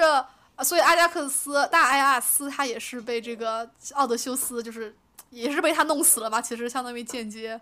然后还有就是再说复仇的人，这个 Orestia 里阿卡这个那个这个一个古希腊悲剧，他也是这个凡人复仇成功了，但是呢。他也是因为复仇导致这个复仇循环而这个殒命，最后呢只能借助亚雅典娜来完成最后的复仇、最后的进化。然后近代小说《德波加的台斯》里面，台斯他成功杀死曾经强奸自己的亚雷以后，即使他后来被捕了，他不算是一个成功的复仇者。复仇者，但是托马斯哈代呢，就一定要这让这个台斯走到这个巨石林立的封神庙中，给这段复仇带带来这个神的旨意的色彩。呃，对于复仇的启示呢？福音书告诉我们单一的借条，放弃任何形式的报复和复仇。就是为除了为了防止这个开启复仇循环以外，福音书其实也是告诉我们，人没有权利，只有神有权利审判、给予和不就只有权只有神有权利去审判、给予和剥夺人的生命。而更实际一点的是呢，虽然大家既然我们都是凡人了，那没有谁优于谁，那么为什么一个凭什么一个普通人就能战胜另一个人去复仇成功呢？所以在很多作品里，作者就一定要给复仇的人赋予一种超人或者说直接是神的这种色彩。比如说，在这个酒神的女性图里，就是酒神向人类复仇成功的。然后美迪亚她也是用太阳神之力去复仇成功，而且在神和神之间，这个也是复仇不成功的，一定要一定要是神对人。而所以说。而且就是，无论是这个中国还是西方哈，我们很少能看见人为自己复仇成功，只有为朋友、为家人去复仇。原因很简单，就是倘若受辱的我能够战胜对方，那我也不会受辱。但是《黑暗荣耀》里的这个文东恩，他就是为自己复仇成功了。因为其实成年的文东恩和少年的文东恩其实已经是两个人了。如果说少年的文东恩能够像成年文东恩那样人见人爱、足智多谋、料事如神，他也不会在霸凌时没有保护自己的力量。而肯定会有很多人帮助他的。当文东恩走到这个废弃大楼的屋顶，在雪地里为自己疗伤时，其实他已经经经历了一次耶稣般的重生，成为了一个复仇女神的另一个自己。所以，这在第二部里，文东恩他就直接说明了自己的复仇是为了拯救过去的自己。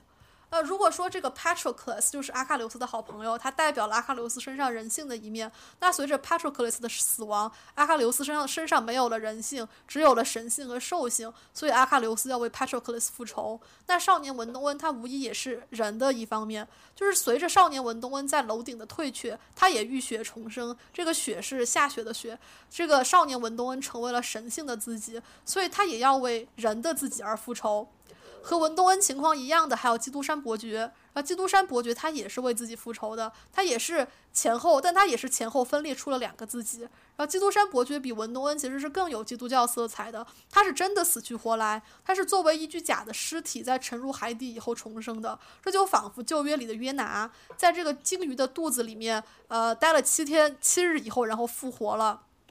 于是，这种复活就给了基督教伯爵基督山伯爵无所不能的这个神的色彩。同样，文东恩这里也是一样的，他他通过这种重生，他有了这种神的色彩。而黑暗荣耀的英文翻译是 the glory the glory，而不是 the honor。glory 是对神的赞美，而 honor 是属于人间的英雄。但编剧却偏要把 glory 这个词献给文东英，无疑就是在告诉我们，复仇的文东恩就是神。不仅是因为他能像神一样无所不能，而且是因为他的神的愤怒能给对方带来就是刚刚提及的这个古希腊语里面的痛苦，像阿波罗给阿喀奥斯军队降下瘟疫一样去降下这种痛苦。文东恩就像阿喀琉斯一样，他的复仇不是复仇，是神的惩罚。哎，我突然在想，姐妹说到这个文东恩的这种所谓神力哈，就这恰恰是我没看下去的一个原因。但是我就在想，其实他这个用尼采的理论，就是日神精神也可以解释得通嘛。其实他就是你尼采说的日神精神里面那种个人化、主体性的这种原则的体现嘛。就是说你在他的这个故事里，他简单说他就是开挂啊，是吧？嗯，就这这个啊是这样的。所以说我们这这次要再说一下，就是尼采真的没有，就是我觉得他真的没有否定日神精神啊。啊，是这样的，嗯，他只是不太、不太、不太喜欢苏格拉底哈。啊，咱们而且而且那个姐妹我还想说，就是说你说到这个阿喀琉斯和他这个基友这个 Patroclus 这个怎么说帕特罗克克洛斯吧，应该是就这两个人，我记得咱们俩刚认识时候，咱们就在聊这两个人，是不是？我觉得好像就是咱们好像就是在网上聊这一段，然后开始熟起来的。嗯，是对，好像是这样的。但但但是现在我已经背弃师门了，就是说。好久没看这些东西了，就是就是我我我我刚听这个你说这个阿喀琉斯和他基友这个友谊啊，我觉得就让又让我想起我最近在看尼采的一一一些东西，就是他说的这个主人道德，就这个非常的吻合。就尼采说这个主人道德是一种超越了善与恶的道德，它是和奴隶的道德相对的。就是说奴隶的道德是那种含有咱们现在所说的世俗的善恶观的道德，在尼采看来这是非常功利主义的。但是主人道德是不去。论及这种世俗意义上的善恶，他只是说论及崇高和卑鄙啊，就是。主人道德就是这其中就包含了友谊、复仇，甚至是树敌。就所以说，尼采觉得树敌也是也是一种一种一种美德。就而且这个尼采式的这种友谊当中，它又包含了一种斗争。就按照他的这个话说，就是爱的含义就是战争嘛。就是朋友是可以在上面折断一颗牙齿的坚果。我觉得这就好像是一种以牙还牙的升级版本一样，就是他把以牙还牙的概念给放到了。呃，他所谓的这个主人道德这个观念里面去哈，就是阿喀琉斯和这个帕特罗克洛斯的这个原型，就是咱们当时不是在说嘛，就是说可能来源于那个吉尔加美什和他的那个基友恩启都啊，这这个是一个那个什么，这个两河流域那个苏美尔的史诗，对吧？就是在这个他们的这个原型当中，就是这个吉尔加美什这这两个人，他这个爱的爱是战争这个含义，我觉得就是更明显。就我记得当时就看他们那个。写的啊，就是就是那个吉尔加美什那个书写的，就是两个人就是一见面就开始过招，就是开始打，然后打完了就爱的难舍难分。然后这个恩启都就是他其实也是这个谁啊？这个这个吉尔加美什的镜像嘛，就好像那个帕特罗克洛斯是阿喀琉斯的镜像一样。就这个吉尔加美什，就是我记得他也像他的那个。那个就是就是这种镜像总是要先死嘛，然后这吉尔加美什也像他的这个希腊版本阿喀琉斯那样，然后就俯尸痛哭，然后还说什么生前就是我也抚摸过他的这个。身体啊，就是我觉得当时有一些历史学家就非要考证，就是这类行为就是属于同性恋嘛。我觉得其实就是不必这么形而下，就我觉得还不如像尼采这么去理解呢。这就是一种爱是战争的精神嘛。其实我觉得就就这个剧里面的女主和女二也有这种精神。其实我觉得为什么这女主就这个文东恩她要以这种形式去呃复仇呢？其实他就也潜藏了一个，就是说我要获得和这个奴隶主这个女二一样平等的地位。但是这毕竟不是一个疯狂发泄的这个酒神故事嘛，他还是要有在这个。日神精神的框架里去进行的，所以说这两个人的世俗层面上就永远是敌人，他不可能真的搞得像那个吉尔加美什一样，那就脱线了。你想最后，哎，最后你说要是这个文多恩，哦，当然不太可能了，因为文多恩被被那个女二霸凌的太惨了，嗯嗯。但是如果说没有在霸凌没那么惨的前提条件之下，后来比如说这个女二被文东恩又给打趴下，然后他们成为了好朋友，你觉得这个这个是不是太扯淡了？但是这个其实是非常非常古典的一种故事结构，对吧？嗯嗯，对吧？所以就是其实我们讲的其实都是一种精神，就不是现实。对对对，是的，是的，嗯，就是我当时当时就让我想到，就是就这个故事结构哈，就是这个吉尔加美什、恩启都，还有阿喀琉斯和这个 Patroclus，就他们这种故事结构，就让我让我想到了，就是那个 James Dean 的那个詹姆斯·迪恩的那个影史大作《无音的反叛》嘛。就我觉得那个好莱坞编剧肯定是看过《伊里亚特》的，但是看没看过吉尔加美什，我估计没看过。我觉得尼采可能也没看过吉尔加美什吧，嗯，因为那个是写在泥板文书上的，尼采那时候。可能都没有吧。我在想啊，啊，我不知道啊，不确定啊。就是就是这个无音的反叛也是这种故事结构嘛，就是他的那个主角就是这个詹姆斯迪恩嘛，就他的他那里面有一个好朋友，就是也是他的镜像，就是这个 Plato，他叫柏拉图嘛，就是这个名字就是已经很很有很有暗示了，就是。这个好朋友最后也是因为这个詹姆斯迪恩的这个一系列作死哈，最后就是要毁灭。但是就是要因为他这种毁灭，才能给这个詹姆斯迪恩演的这个主角带带来一种解脱嘛。所以我觉得其实这个这个也是一个嗯呃女主和女二，就是《黑暗荣耀》的女主和这个女二这个颜真，就是他们之间潜藏的一个语境，就是一个人要毁灭，另一个人才能解脱。但是这又是一个悖论了，对吧？就如果他们俩是好朋友的话。嗯，但是他们俩因为在这个剧里，他们俩不可能是好朋友，所以就不存在这个悖论的问题，就很顺。就我觉得，就这个无音的反叛就是 rebel without a cause。我觉得你要说什么是酒神精神式的爽片哈，什么是昆汀式的爽片，我觉得那就是无因的反叛。就说白了，就是没有原因的反叛。我当时其实我当时看那个。我我我看见印第亚特，我觉得其实詹姆斯迪恩演那个，就是如果他他他那个年轻的时候啊，他演那个那个阿喀琉斯还挺挺像的，比布拉德皮特更像了，嗯，就他就有那个那个反叛的劲儿嘛，啊，而且就是 without a cause，就是没有任何原因，嗯。哎，我想起来那个《七月与安生》里面也是，好像死了一个女孩，就是她就是怀生孩子死了，也是两个朋友之间死了一个。安妮宝贝，没想到就是这里用到了这个这个精神。哦，对呢，哦，对了，而且我还想说，就是就是那个《无音的反叛》这故事结构，后来又被传到了那个邵氏，就拍了好多那些烂武侠片，就喷血武侠片，然后其实基本上都是这个故事结构啊。但是我也很爱看，所以说本人就是也也吃了很多麻辣烫，就是是不是那个什么独臂，就是你，我当时你在那个独臂刀，对对，豆瓣写过一个那个。对对对，就是我当时非常喜欢的看那些邵氏老武侠片嘛。我当时为什么喜欢看这些？因为我喜欢看昆汀。哇，我跟你说，昆汀那个电影，就是他引用的电影，我全都看过。什么那个《修罗血姬》，那个也是一个复仇大戏。然后《修罗血姬》其实就是那个呃刘玉玲演的那个日本黑帮那那个条那条线的那个原型嘛。啊，然后那些那个那个独臂独臂刀基本上都是那些呃，就比如说那些断肢喷血的那些镜头的原型。哇，这个是我最最不想看的。直面你你才说什么直面毁灭啊！我连那个韦斯安德斯那个四个指头掉下来我都看不下去。哦，是吗？是吗？哦哦哦。反正这儿就不多说了哈，就是大家有兴趣单独讲去。但这个太宅男了，我觉得就是，哎呀，这个这就是那种美国胖宅男喜欢看的东西，我觉得。对对对，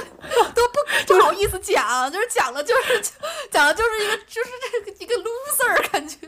对，感觉就是说就是非常非常这个和我的大美女形象非常不符。但是怎么说的，我真的好喜欢看呀啊，就是真的很好看，因为它真的就全都是这种非常疯狂发泄的。就没有什么，没有什么，没有什么逻辑，也没什么情节的这种电影，嗯。大美女的肥宅面嘛，就是这样。啊，对，大美女的肥宅面就是 还是那种白人肥宅。我我们说回《黑暗荣耀》吧。说回来，说回来啊。是，就是呃，《黑暗荣耀》那个片头，我其实每次都会认真看，因为我觉得那个。做的还是有点精致，而且音乐还是有点好听。然后我就注意到哈，那个片头出现了两次雪花的意象，又一次呢是雪花从天空中优雅、缓慢的这个降下来，另一次是这种一朵单独的这个巨大的、晶莹剔透的六六角形雪花。韩国的复仇电影呢，其实很喜欢用雪花这个意象，作为这个复仇三部曲之一的亲切的金子。然后李英爱就是穿一身藏青色呢子大衣，走在漫天漫地的大雪里，然后并且她说要雪白雪白的活下去。雪和复仇的联系，我们中国观众就太熟悉了嘛。窦娥冤就是降下六月大雪，然后田小娥就是《白鹿原》里面那个田小娥，她在死后也是降下大雪。而且呢，在这种超自然力量的降雪的同时呢，和大雪一起降下来的，往往还有瘟疫，还有饥荒。所以《黑暗荣耀》它为什么如此强调雪这个意象呢？在基督教里面，雪其实就是另一种雨嘛，啊，它也是神的礼物。所以文东恩能够在雪里面重生。当然，雪还是和净化有关。雪能够藏污纳垢，那自然也能够洗刷冤屈，带来正义。所以，我们有“沉冤昭雪”这个词。而且，在尹素汐被推下高楼的那个夜晚，也下着大雪。然后，在神婆在这个神婆跳大神的时候，他他而且那个神婆殒命了嘛，他也是在下着大雪。这里呢，这个神婆的死不是文东恩安文东恩安排的，他就是正义的天罚。而这种这种这种复仇爽剧里这种神助哈，这个这个太太神助了，就是就非常像《延禧攻略》里这个魏璎珞她引雷，然后劈死了仇敌太妃。然后这个其实也是中国一个传统，就被雷劈。在那个京剧那个呃《清风亭》里面也是雷劈死，就是不能不能惩罚这个恶人，那就用这个雷劈死这个不孝子。然后另一方面呢，血和瘟疫其实也是一样的，在一个现实的电视剧里，其实是无法表达瘟疫和饥荒的，所以就要用这个写实而又具体的血来象征这个文东恩和这个已经成为超超自然存在的尹素汐的惩罚。这两个人的愤怒和惩罚，就像纷纷扬扬从天而降的雪那样，降到了这个霸凌团团团体的身上。但是呢，作为惩罚之神的文东恩，他就是正义之神了吗？文东恩其实就是一个撒旦。如果说只有神才能复仇成功，那么在基督教一神教的这个体系里，作为神的文东恩其实就是对这个唯一的神的僭越，所以文东恩就是撒旦。前面说了文东恩与朴元贞的这个相似处的时候，已经提到了嘛，文东恩的复仇其实已经在走一遍朴元贞的路了，而且文东恩自己也说，你知道没有宗教信仰有什么好处吗？就是你的去向早已决定，地狱。而文东恩在屋顶在河边想自杀的这个瞬间，其实这其实已经是对基督教教义的这个这个这个违忤逆了，因为基督教是不允许自杀的嘛。而且文东恩他其实早已质问过很多次自己为何要出生这些问题，上帝没有办法给他答案。于是，于是在生命的边缘，文东恩就完成了生命的幻灭。从此，他就是失乐园里堕入地狱的路西法。他无比骄傲，是一只高高昂起头颅的魔鬼花。让文东恩他是不能像上帝要求的那样那么谦卑的，他不能忍耐。于是他受了委屈，他就要愤怒，他就要完成上帝才能做的事，他就要像在最后的审判里那样替上帝审判谁有罪。谁无罪？片头还有一个意象是，就是有一条蛇啊，它缠绕着文东恩盘旋向上。这条蛇就是可以看作是颜真的作恶在一直在裹挟着文东恩，但其实文东恩自己就是他，他也是作为蛇的撒撒旦的本身。在这个李莎拉在教堂嗑药嗑嗨了以后，他看见这个礼拜堂上墙壁上的这个呃蛇活了过来，朝自己爬过来，而李莎拉认为是死去的孙明武变成了蛇，因为最后一直都是孙明武给自己提供毒品。不过他没有想到的是，是毒品是文东恩提供的，是文东恩给自己带来了这场幻觉，所以其实文东恩才是那条蛇。如果说米尔顿的撒旦是只敢惹弄上帝而不敢去摧毁他，那文东恩就是压骨，他直接摧毁了他的神。路西法因为太过骄傲，所以从而变成撒旦。文东恩也是这个样子的，因为骄傲让他有了神的愤怒，呃，而且愤怒又让他降下天罚，这是撒旦的 glory，也是文东恩的 glory。所以说是他的荣耀是黑暗荣耀，不是光明的荣耀。那说到黑暗呢，电视剧里其实出现了很多黑色的意象，比如说棋子是黑色的，朴妍珍她播报说明这个吉也是黑的，然后这个神婆为尹尹素汐跳大神时，毕竟的这个乌云也是黑的。这一个暗沉沉的云朵打在文东恩脸上，这个脸上的这个镜头，其实就更加说明了保佑文东恩的神其实是黑暗的神。文东恩总说自己运气不好，因为那百那百分之一是因为没有上帝，但其实百分之九九十九文东恩都有撒旦保护。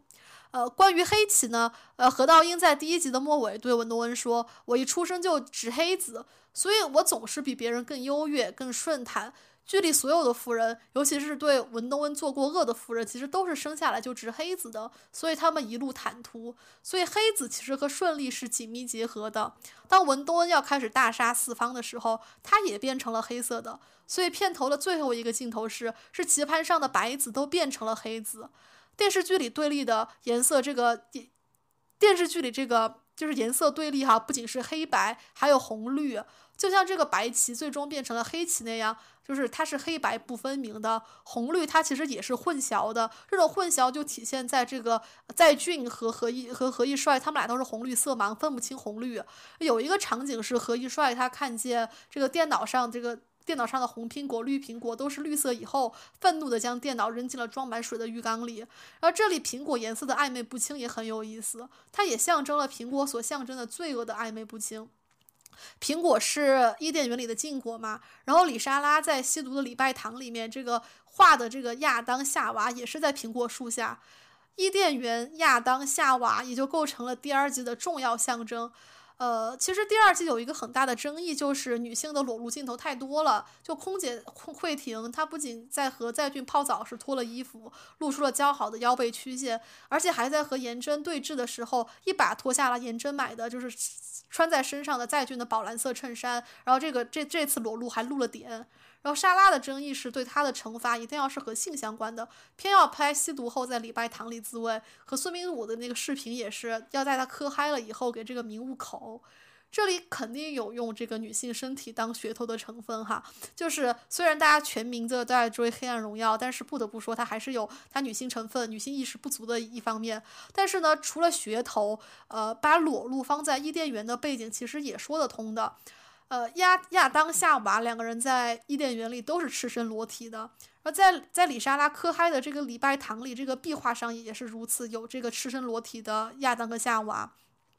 所以不仅是崔慧婷裸露过，全在俊和孙明悟也有裸露的镜头，当然他们裸露的程度是不如崔慧婷的。然后全在俊的裸露是发生在他觉得自己可以抚养何一帅以后走向浴缸的那个场景，就拍出了马赛克向上的肉体，就这个镜头非常的擦边，稍微再往下一毫米可能都不行。然后孙明悟的这个这个镜头，这个裸露裸露就发生在他在呃全在俊家里试衣服的这个场景，那个孙明悟就只穿了一条红内裤，然后不知道里面有。没有塞东西，反正看起来就是鼓鼓的，就是怪不得他是霸凌团体里就是女人都爱用的这么一个人。而这三个人的裸露其实有共同点，就是他们都是在最这三个人最志得意满、风头正盛的时候，也是他们三个人最气焰嚣张的时候。呃，无论是在和全在俊洗澡，还是在和颜真对峙。崔慧婷都觉得自己的人生完满了，终于能够和在俊结婚了。而在小小在小团体里，也终于能够和有钱人平起平平坐了。而裸露的在俊也觉得自己终于要完成养和一衰的心愿了。至于这个穿着红色内裤的孙明武，他也以为自己能够拿到颜真的十亿，变成有钱人了。而这个裸露其实也和高权力的这个示威分不开，地位高的人其实是不在意地位低的人。就在在他们面前裸露的，因为他们根本没有把下位者当成人，这就是为什么就是在俊能够在他瞧不上的慧婷面前脱衣服洗澡，然后慧婷觉得自己地位飞升了以后，所以才敢在敢才敢在颜真面前脱衣服，然后明悟如果不是因为他要快要拿到十亿了，他是不敢在在俊家里放肆的裸露的。在《水形物语》里，其实也是这个样子的。那个白男领导，他敢于在女清洁工面前小姐，他除了性骚扰以外，也是在地位上对对方的压制。呃，但是在慧婷、在俊、明悟三个人的裸露以后，他们的境遇也都直急转直下了。慧婷她哑了，豪门梦梦撇，豪门梦破灭了。然后在俊呢，他一步一步的走向了死亡。孙明悟更是就是转场就被杀了。他们三个人的裸露，其实就像是伊甸园里裸露的亚当和夏娃。在天堂里的生活是亚当、夏娃的巅峰，但是终归会被上帝驱逐出伊甸园。慧婷、在俊和明悟，他们都是在伊甸园般的顶峰，但是都像这个亚当、夏娃一样从顶顶峰坠落了。所以某种程度上来说，这个伊甸园里，在这个伊甸园这个。礼拜堂里自慰的这个李莎拉，她其实也是夏娃，嗑药让她达到了天堂的状态，和礼拜堂的这个嗯这个壁画也是内容暗合。但是下一秒呢，她就被这个信徒拍摄曝光，然后从风头风头正盛的画家开始跌落了。不过崔慧婷她的这个女性肉体的裸露，还是和这个全在俊、孙明悟男性肉体裸露是很不同的。而且这个崔慧婷她的裸露和《权力的游戏》里让这个龙妈那种纯粹吸引眼球的裸露也是不同的，就不知道是不是因为同为女性哈。当我看见崔慧婷脱歘的把那个衣服脱下来以后，我完全没有觉得色情，只是觉得非常的悲凉，因为这一幕是那么那么赤裸、那么毫无征兆的给我们展示了崔慧婷的肉体，她在。非常，他非常残酷，也非常直言不讳地告诉我们，崔慧婷其实就和他示威的方式一样，就只有一具肉体了。无论是高中时和体育老师睡，为颜真换取体育馆的钥匙，还是成年后和有钱人睡，或去换取衣服、包包和戒指，崔慧婷能利用的只有他的一具肉体。崔慧婷的胸很大，然后导致颜真在看见慧婷的胸以后也是羡慕和焦虑，所以他问何道英嘛，自己需不需要隆胸。所以，当崔慧婷突然脱下衣服的时候，她其实是在示威的。她的示威对象，但是呢，她，但是怎么说呢？他他的意思其实就是在说，朴妍珍，你再瞧不起我，也是全在俊的未婚妻。就为什么？就因为我有我丰满的胸，我有这具肉体。但是这一幕，他悲凉就在于他的示威对象朴瑶朴妍珍有名利，还有太多的筹码，就是连他瞧不起的孙明悟都有拳头，但是崔慧婷就只有这具肉体了。他是现代社会中最接近于赤手空拳的人，他这这唯一的肉体就是他唯一的武器和资本。所以在他。失去了肉体，就在他哑了以后，他这这尊他他当他没有了这尊肉体武器以后，全在俊就立刻抛弃了他，而且他就是后来连空姐都做不了了。哎，他是那个就是唯一一个活下来的反派是吗？其实那个都都活了，就是男男的都死了，女的都活了。哦，那个、那个、那个谁，那个朴妍真是入狱了是吧？我看对入狱，好像是网上说的。然后那个画家是干嘛去了呢？画家估计也入狱吧，杀人未遂。哦，家里就后面就查出来贪污和那个漏税。哦，是这样的。妈呀，这么一看，这空姐好惨呐！就是我觉得她就是当代打工人吧，就是说来说去，就特别具象的黑社会公司打工而已。是的。不过文东恩他毕竟是一个东亚人，就算黑黑暗荣耀它有很强烈的基督教色彩，他其实也没有办法去完全摆脱根深蒂固的儒家思想的。文东恩其实就很像唐传奇里出现的侠女，侠女本身就有很强烈的超人色彩嘛。呃，在荷马史诗里呢，复仇是因为愤怒；在基督教是因为骄傲或者说是对神的僭越。但是呢，复仇在东亚不同。在东亚，呃，复仇如果为了君主，那就是忠；为了家人就是孝；为了朋友或者路见不平，那就是义。再加上佛教因果报应的这么一个思想，在儒教和佛教的双重背书下呀，佛复仇它本身就是一种美德。高新勇就概括道，包括《礼记》和《论语》的，呃，这种儒家哲学原点里面，报的文化信仰有着非常深厚的根基。自古以来，他就对维持社会秩序有着至关重要的意义。这就是为什么为父报仇的施剑翘可以被国民党政府特赦。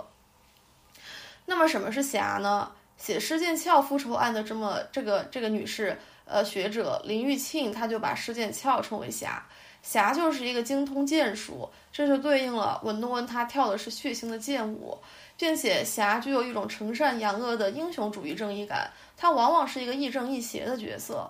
呃，他们以正义为使命去刺杀或复仇这种行为，经常与帝国的法律相违背。文东恩文东恩就做了很多法律边缘的事情，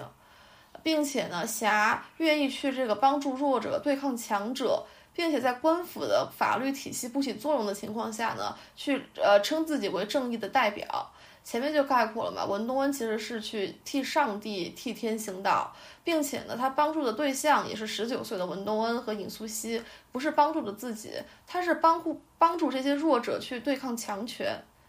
呃，如果说西欧复仇成功的这种人呢，他具有神的血脉，或者说有神的迹象，那这些东亚复仇的女侠其实就都是具有超人的色彩的。呃，在《唐国史补》里，长安就有一个人，他买了一个妾回家，两个人共同生活了很多年，然后还生了两个孩子。一天晚上呢，这个妾忽然就提了一个人头回家，并告诉自己的夫君呢，啊，我的父亲有冤，所以我嫁给你其实是为了准备报仇。现在我的仇报了，于是我请求离开。呃，过后呢，这个女子就像像一阵风一样就离开了家门，但是呢。过了一会儿，这个女子又回来了。她杀了自己两个孩子才走，呃，因为为了完全断绝自己对这个家的挂碍，这就这等敢于舍弃自己的决绝，在儒家的语境里，她绝对是非人的。在《太平广记》和《天宝选人》里，这样的女子呢就被描写成披着人皮的老虎；而在《聊斋志异》里呢，这种舍弃夫君和孩子的，一般都是女仙或者女妖。这种舍弃孩子的行为，在《黑暗荣耀》里有一个弱化处理，就是文多恩呢将自己同谋这个大婶的女儿送去了美国，让大婶不能完成自己的心愿，和女儿一起吃那种又煮汤又煎呃又煎鸡蛋的这种晚饭。当然啊，这个文多恩他是为了大婶女儿的未来，为了给这个女儿希望，让她出国。但是其实呢，在另一方面，他也是为了想让想让这个大神像女侠一样舍弃自己的孩子，做到一种了无挂挂碍。而且侠女们，她们不仅能力和心性是超人的，她们的贞洁也是超人的。《聊斋志异》里这个商三官复仇以后呢，他就悬梁自尽。他他悬梁自尽是为了显示出这这是一次为父报仇。呃，还有一个情节啊，我不知道该怎么反应才好。就是商三观呢，他通过一种神奇神迹般的一种方式保全了自己的贞操。当他悬梁自尽以后呢，商三观的尸体出人意料的去反抗别人对他的性侵。呃，在他死后，他仍然捍卫着自己的贞操。不仅是文学里有这样的神迹，施剑翘本人，她作为复仇女侠，也是自己贞操的捍卫者。这也是林玉庆观察到的。施剑翘他本来婚配的人家，因为公公对儿媳图谋不轨，所以施剑翘他就选择了解除婚姻。而在施剑翘的这桩婚姻里面呀，他据他自述，这桩婚姻是没有爱情的。结婚只是为了他宏伟的复仇事业。施剑翘呢，他通过解除自己的婚姻和将自己的婚姻工具化，从而成全了自己的贞洁。其实《黑暗荣耀》里，作为侠女的文东恩，他的贞洁也被保护了。在复仇行动里的文东恩，他是没有性欲的。他虽然虽然和男一、男二都有牵绊，但是从来就没有肉体的纠缠。虽然没有这种情欲纠葛，让文东恩看起来更加像一把。呃，无坚不摧、绝不拖泥带水的利剑，但是呢，这种贞洁更多的是在这种东亚传统的语境下，将文东恩像女侠一样放上了这种高道德的高地。对，这里插一句哈，就是我觉得这个确实啊，就是这种儒家的这个影响啊，就是让这些这个东亚女侠都一定要就是保持一个贞洁。但是姐妹说到这个文东恩没有性欲哈，我就特别想说，就是其实我还挺喜欢这种特别非人的女侠的。就是就好像这个姐妹刚刚说的那个唐国食补啊，还有那个聂隐娘的那个原文，其实也是这种的，就是他又不是对他又不是像那个《伊利亚特》里面那种，呃，就是那种那个神的后代半人半神的那种，就是他有特别强烈的感情和欲望。就他就没有感情，没有欲望。我觉得这个东西其实它本质上非常的佛教。其实我一直觉得就是侠僧一体嘛。就就是我为什么特别不满意，就是看那些武侠剧哈。就作为一个其实我挺喜欢看这个武侠题材的人，但是我很少有我喜欢的武侠小说和武侠剧，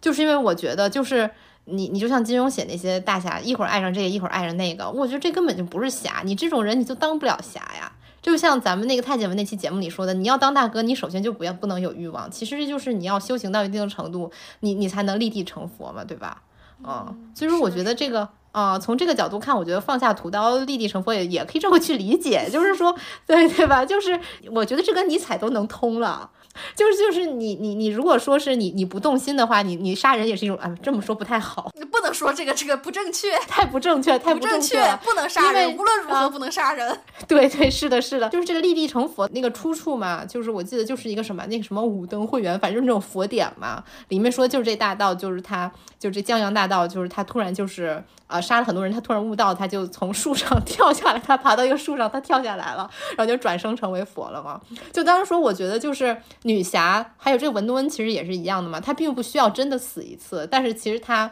其实已经死过了，她才以这种非人的面目去呈现嘛。嗯，就所以说我其实挺喜欢这种，就是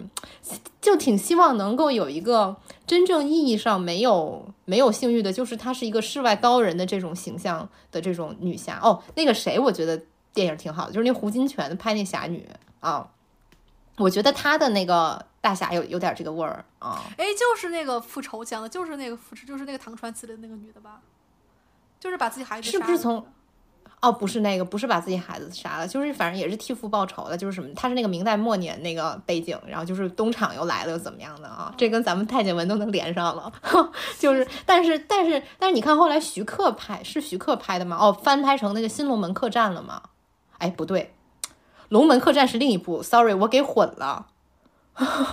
不好意思，不好意思，听众朋友们，但是但是我觉得就是那个不管是侠女还是还是什么空山灵雨，对吧？还是什么那个龙门客栈，我觉得他们都有共同特点，就是那个女女侠特别的没有挂碍，就是她也没有什么什么性欲，就不像那徐克。对，不像徐克后来拍的那那那些那个武侠片一样，我就觉得那里面的女侠就是，就你看那林青霞什么张曼玉的。对呀，就是你这种你怎么去当侠呢？而且我觉得就是看着就觉得特别的不来劲嘛。就是我们想看你复仇啊，或者是我们想看你这个这个手起刀落、剁瓜切菜，对吧？结果你跟我在这谈恋爱。但是呢，文东恩他要复仇的对象，也就是作为侠女反面的这种反派人物，不管是男性还是女性，他们都是没有贞洁的。呃，文东恩自己的母亲颜真、李莎拉、惠婷、在俊、明悟，这这些人都是多偶的。所以，其实我们可以发现，无论侠女的她在社会地位被捧得多多么崇高，她的本质其实和神女红颜祸水是一样的，她们都是男权社会想象的产物。而且，侠女被高度推崇的原因，也是他们力图保存父权的价值观，比如说为父报仇。当施剑翘被新闻媒体称赞时，呃，这些媒体都说她具有像男人一样真挚英勇的美德。这种赞美虽然是非常荒谬的。但是也反映了侠女的勇敢和坚毅，其实都是建立在如何最大程度的依照男性所定义的英雄和美德的标准上来来成全自己的这种楷模。所以蔡九迪他就概括到，侠女的英雄气概其实都是建立在高尚的性别错位上的。我看豆瓣小组有一个帖子就说，李莎拉其实是一个非常反父权的女性，她虽然做了很多恶，李莎拉她。嗯，但是呢，这个李莎拉她不像颜真要嫁给一个体面的老公，要生一两个孩子。李莎拉从来就不想结婚，她只想画画，然后在国外吸毒，然后吸多了就在大街上睡。而且她连父权制制度下这种贞洁和守法都没有。李莎拉吸毒、滥交、偷税漏税，把雷点都踩完了。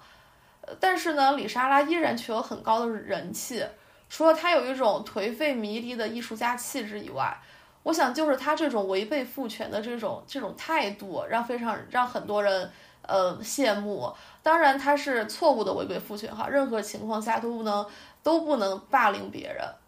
呃，而且呢，李莎拉这种反叛父权其实也是有好处的，那就是荡妇羞辱对李莎拉是完全没有作用的。她自慰的照片被放在网上，其实她也是不在乎的。让她愤怒的是颜真爆出了自己偷税漏税。而且在孙明的孙明悟的这个葬礼上，李莎拉她再次暴怒了。这个暴怒倒不是因为这个口的视频有多么不雅哈，而是因为这个口的对象是孙明悟，让自己丢了脸。这个这个点我觉得太太好玩了，就是 你说是不是？我觉得这就是就就是这个这个就是你要你要看你这个性爱视频的对象是谁，就是如果是啊，如果是一个我我非常看得起的人，没关系，那没关系啊。如果是一个我长脸了还 对对，如果是一个这个我对长对是的是的，如果是一个我看不起的人，那才是丢脸的，并不是这视频本身有多丢脸，嗯。然后这个连慧婷都不愿意接受表白的人，他是所有所有人都瞧不上这么一个底层人物，是是这个原因让这个李莎拉不能接受这段视频。所以说，李莎拉她真正在乎的不是荡妇羞辱，而是阶层跌落。李莎拉有一点让我觉得很可爱的就是，她想去荷兰吸毒，但是她爸妈不准，所以她就在地上爬。我们剁瓜切菜的群友说呀，他小时候想买奥特曼就在商场就是这样的。呃，在第一季里，这个成年后的文东恩向霸凌的五人组宣布自己复仇的登场时，然后颜真打了文东恩一耳光嘛，然后在俊替颜真解释说颜真还是没有长大的状态，但其实我觉得颜真她已经步入一个成年人世界了，她非常知道该如何当一个好的妻子和一个好的妈妈。相反呢，李莎拉才一直是小孩的状态，她一言不合就在地上爬，活得非常的洒脱，活得非常没有挂碍。当然哈，李莎拉她是走偏走错的反女权，她就是一个作恶的人，她就是罪有应得。呃，再说回这个复仇女侠，这些女侠怎么复仇的部分，呃，幸好我们的《黑暗荣耀》它是当代电视剧，所以即使呢，它拍的是现实世世界里绝对不能出现的爽剧。但是呢，他在写这种非常超越的女侠复仇的时候，也展现了很多现实中女性特有的处境。不仅是文东恩，她为什么复仇？她脱离了这个呃儒家侠女的笑。比如说第二部一大爽点就是，呃文东恩亲手把自己的妈妈送进精神病院了。还有就是在这些侠女呃，比如说大婶、工厂里面的女孩，还有女医生这些女这些女性友谊的刻画上，呃，在中国当代文学里啊，苏童就写过很多女性友谊的故事。曾经有一个采访里，苏童就说：“我从小便觉得女人命苦，我的作品中女性是处于弱势的一方，她们受到了伤害。”张一薇她也观察到，在韩剧《我亲爱的朋友们》中有一句台词，就是一位女主人公对她的好朋友哭诉道：“我为什么每你为什么每天都要活得这么苦，让我没有办法完全依靠你？”这就暗示了女性不是不想讲义气，而是女人因为自己受苦，才看得见朋友的苦。她们都是没有办法从苦海中脱身的人，所以女性友谊的特征之一就是不再向闺蜜发出共同受难的邀约。我们在《金瓶梅》讲春梅的那一期，其实就提到了金莲和春梅的友谊。这两个人都太苦了，所以看不得你受苦，希望你一定要好好的活下去。第二次看《黑暗荣耀》第一季的时候，我唯一个唯一哭的地方就是少年文东恩在工厂上班的这么一个情节。当男性领导去苛责文东恩上班学习的时候，立刻有一位女性工友站出来为文东恩说话：“你别为难他了，他的手臂和腿上的伤疤很吓人。”还有那个后来去旅行社的妹妹嘛，她每次看见文东恩学习都会脱下鞋去走路，而文东恩也记得这一切。还有文东恩在汉江边自杀的时候，他看见了同样要自杀的地主婆老太太，就立刻奔向对方，让他不要死，而老太太也鼓励东恩。两个人要等到春天，然后再一起死。其实这他就是在向文东恩发出邀约，两个人要一起在春天绽放。而且日后呢，这个老太太也一直用非常便宜的价格把房子租给文东恩。而且后来文东恩的妈妈不是来找文东恩的茬儿吗？也是这个老太太把文东恩的妈妈打走的。所以说，只有男性友谊才会像宋江、李逵那样，我死了要拉上你一起死。而女性则是因为我我自己过得太苦了，而看不得你受苦。就算我要死，我也一定不能让你死。呃，文东恩和大婶的这个友情呢，其实就更富有传奇色彩。和歌雄笋雄就说过，所谓朋友，就是在半夜十二点开车来，后备箱里装着一具尸体，问你怎么办的时候，都会二话不说的帮忙想办法的人。文东恩和大婶就其实就是这样的情况。而且呢，他们两个的呃关系还更近了一步。当颜真用女儿威胁大婶的时候，大婶仍然坚定不移地站在了文东恩这一方。所以这里不仅是在帮朋友处理尸体了，而且是在自己生命受到威胁的时候，仍然想要帮助朋友。其实女性友谊是非常不好写的，因为现实生活中的女性友谊其实往往都是建立在倾听和陪伴之上的。它就不像《水浒传》里写的男性友谊，一起杀人放火，就有很强的故事性。但是《黑暗荣耀》就是在在写这个女性一起杀人放火的同时呢，也很勤恳、很踏实的刻画了女性特有的这种生活方式。呃，他没有让这个文东恩和大婶变成那种传统女侠那样的女男男人。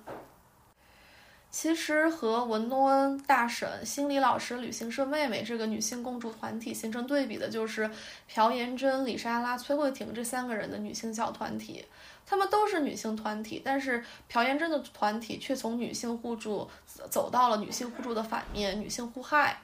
那是什么导致了同为女性却走向了完全不同的关系模式呢？电视剧给我们的理解是阶级和财富。这就要说到安娜那一期的结论了。韩国电影、韩国电视剧、电影，它永远都是直白粗暴的，把所有的社会问题都用简单的二元的这种阶级对立来解释。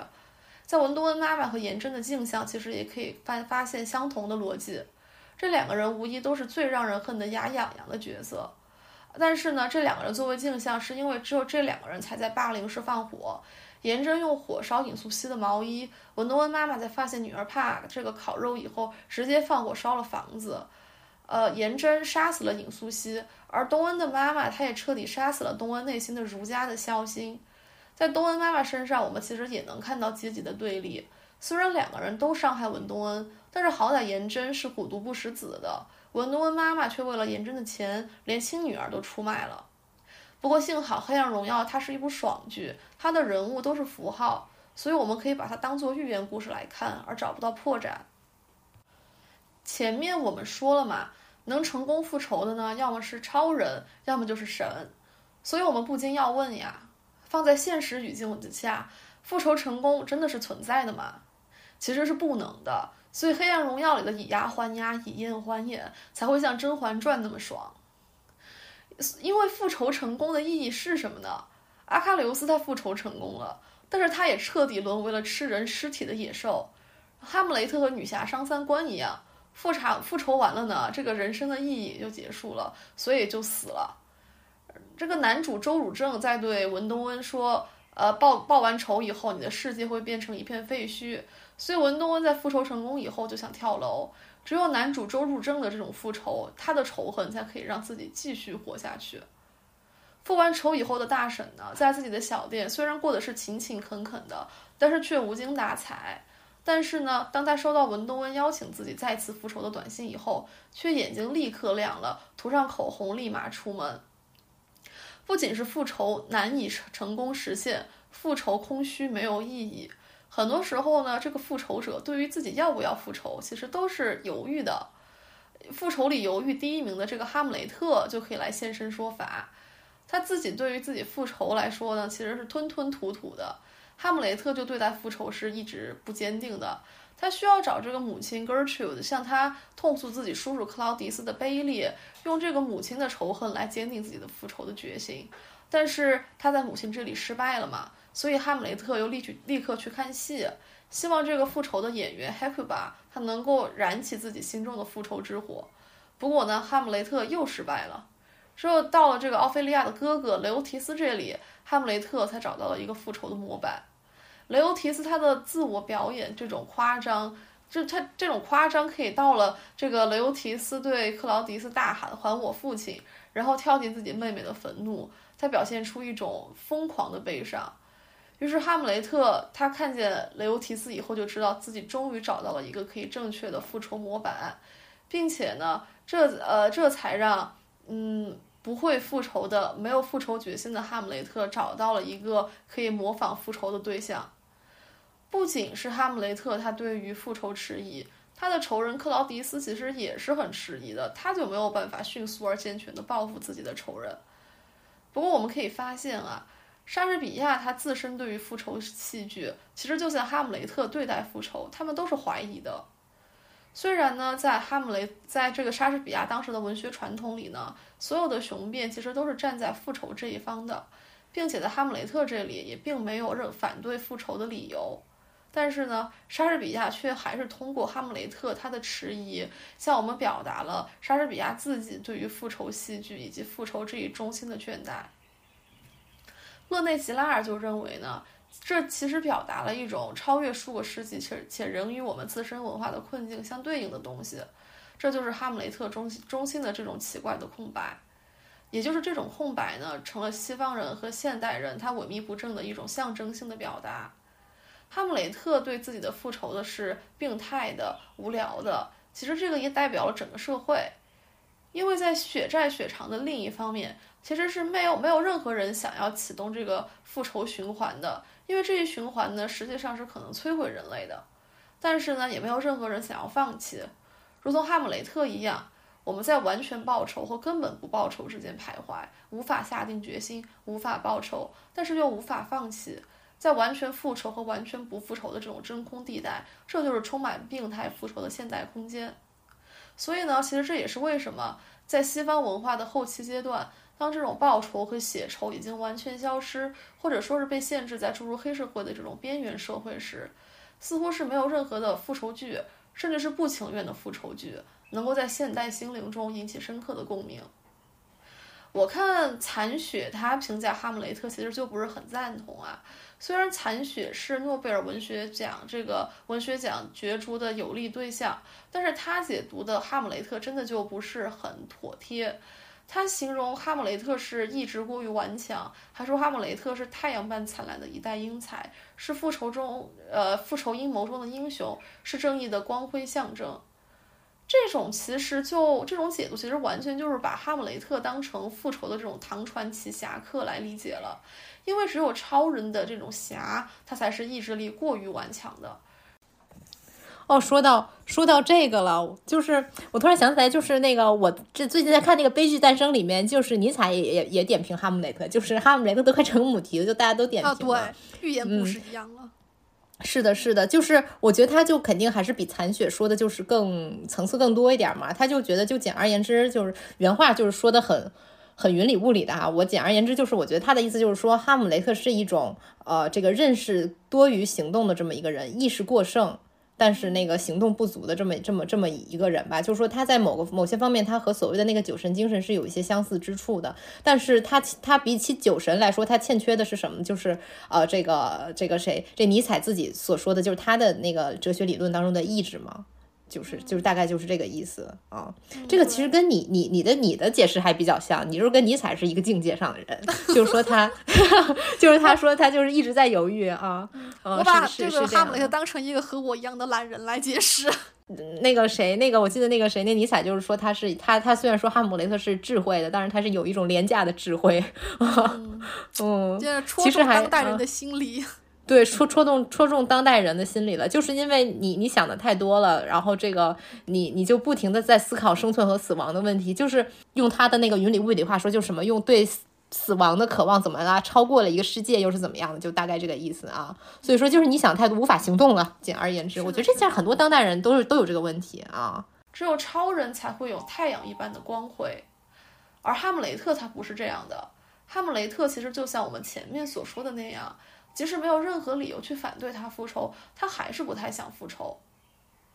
残雪就继续写到哈姆雷特的复仇，说他延误的每一刻都要受到严酷的拷问、煎熬，在逼迫下一步步交出他最心爱、最珍贵的一切——爱情、亲情、友情。其实这里呢，又把哈姆雷特当成一个必须杀死自己孩子的这种决绝的东亚女侠了。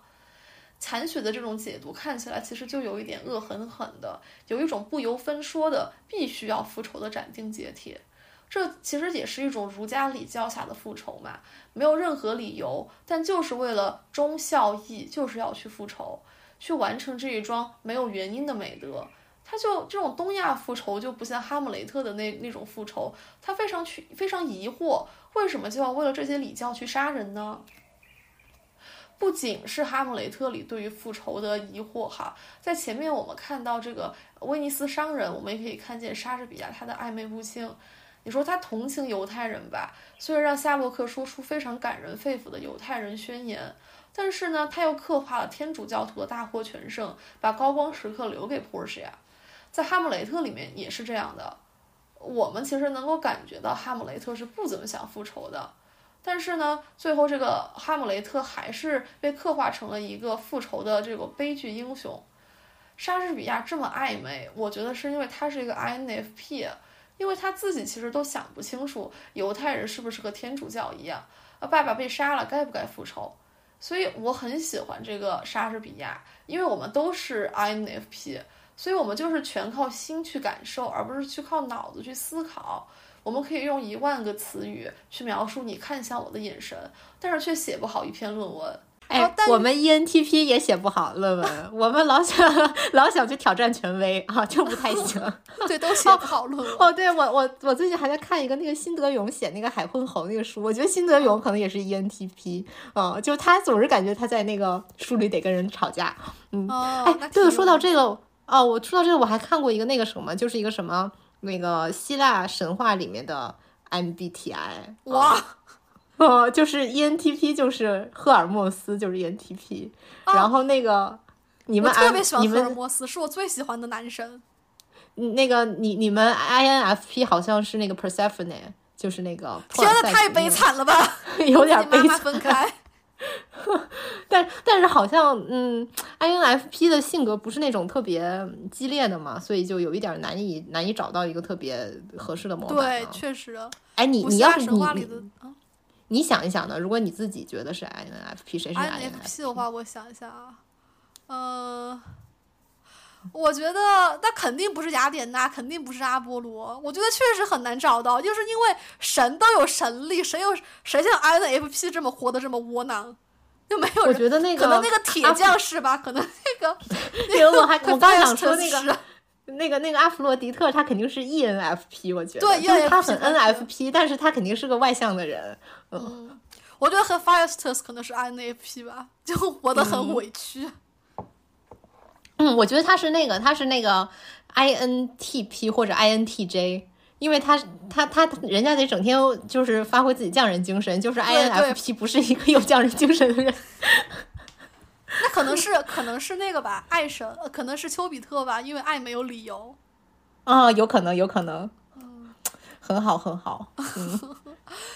而 I I N F P 就是单于审美，但是每次跟人争辩都不知道都不知道说啥，因为我们去认识世界的方式呢，其实就是去感受，而不是去审视。所以，作为 I N F P 的莎士比亚，他也是这样的。他的作品里呢，没有成型的分明的观点，只有他强烈的诗人的感受。所以，E. M. 福斯特才会说，狄更斯的人物都是扁平的，只有莎士比亚的人物才是真的圆。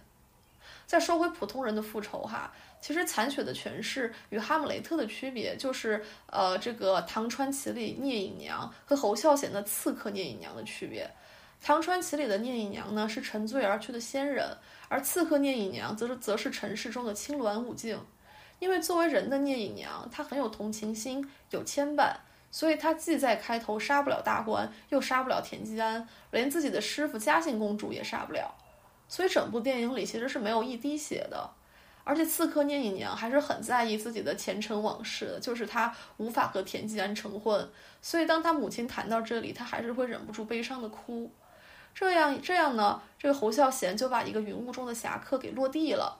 舒淇的聂隐娘是一个有血有肉，我们能感知到呼吸的凡人，因为她是凡人，所以她有人的思考，所以会迟疑，所以无法杀人。这就是为什么凡人是无法复仇的，因为凡人无法杀人。嗯，而且我就是觉得，当时看那个《刺客聂隐娘》的时候，我就特别明显感觉那个侯孝贤就是在呃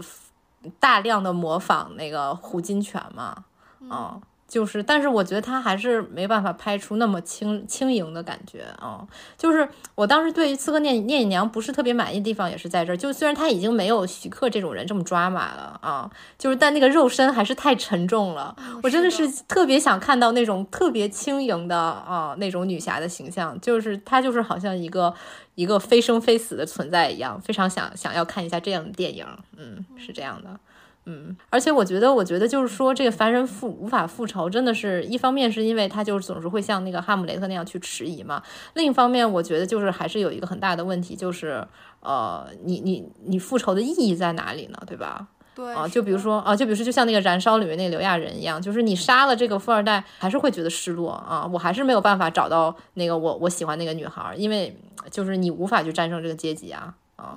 我觉得这个也是一个更大的一个。一个一个一个在真实世界里无法呃实现复仇的这么一个原因哈。对，所以《黑暗荣耀》是爽剧嘛，就是不可能在现实生活中复刻一遍。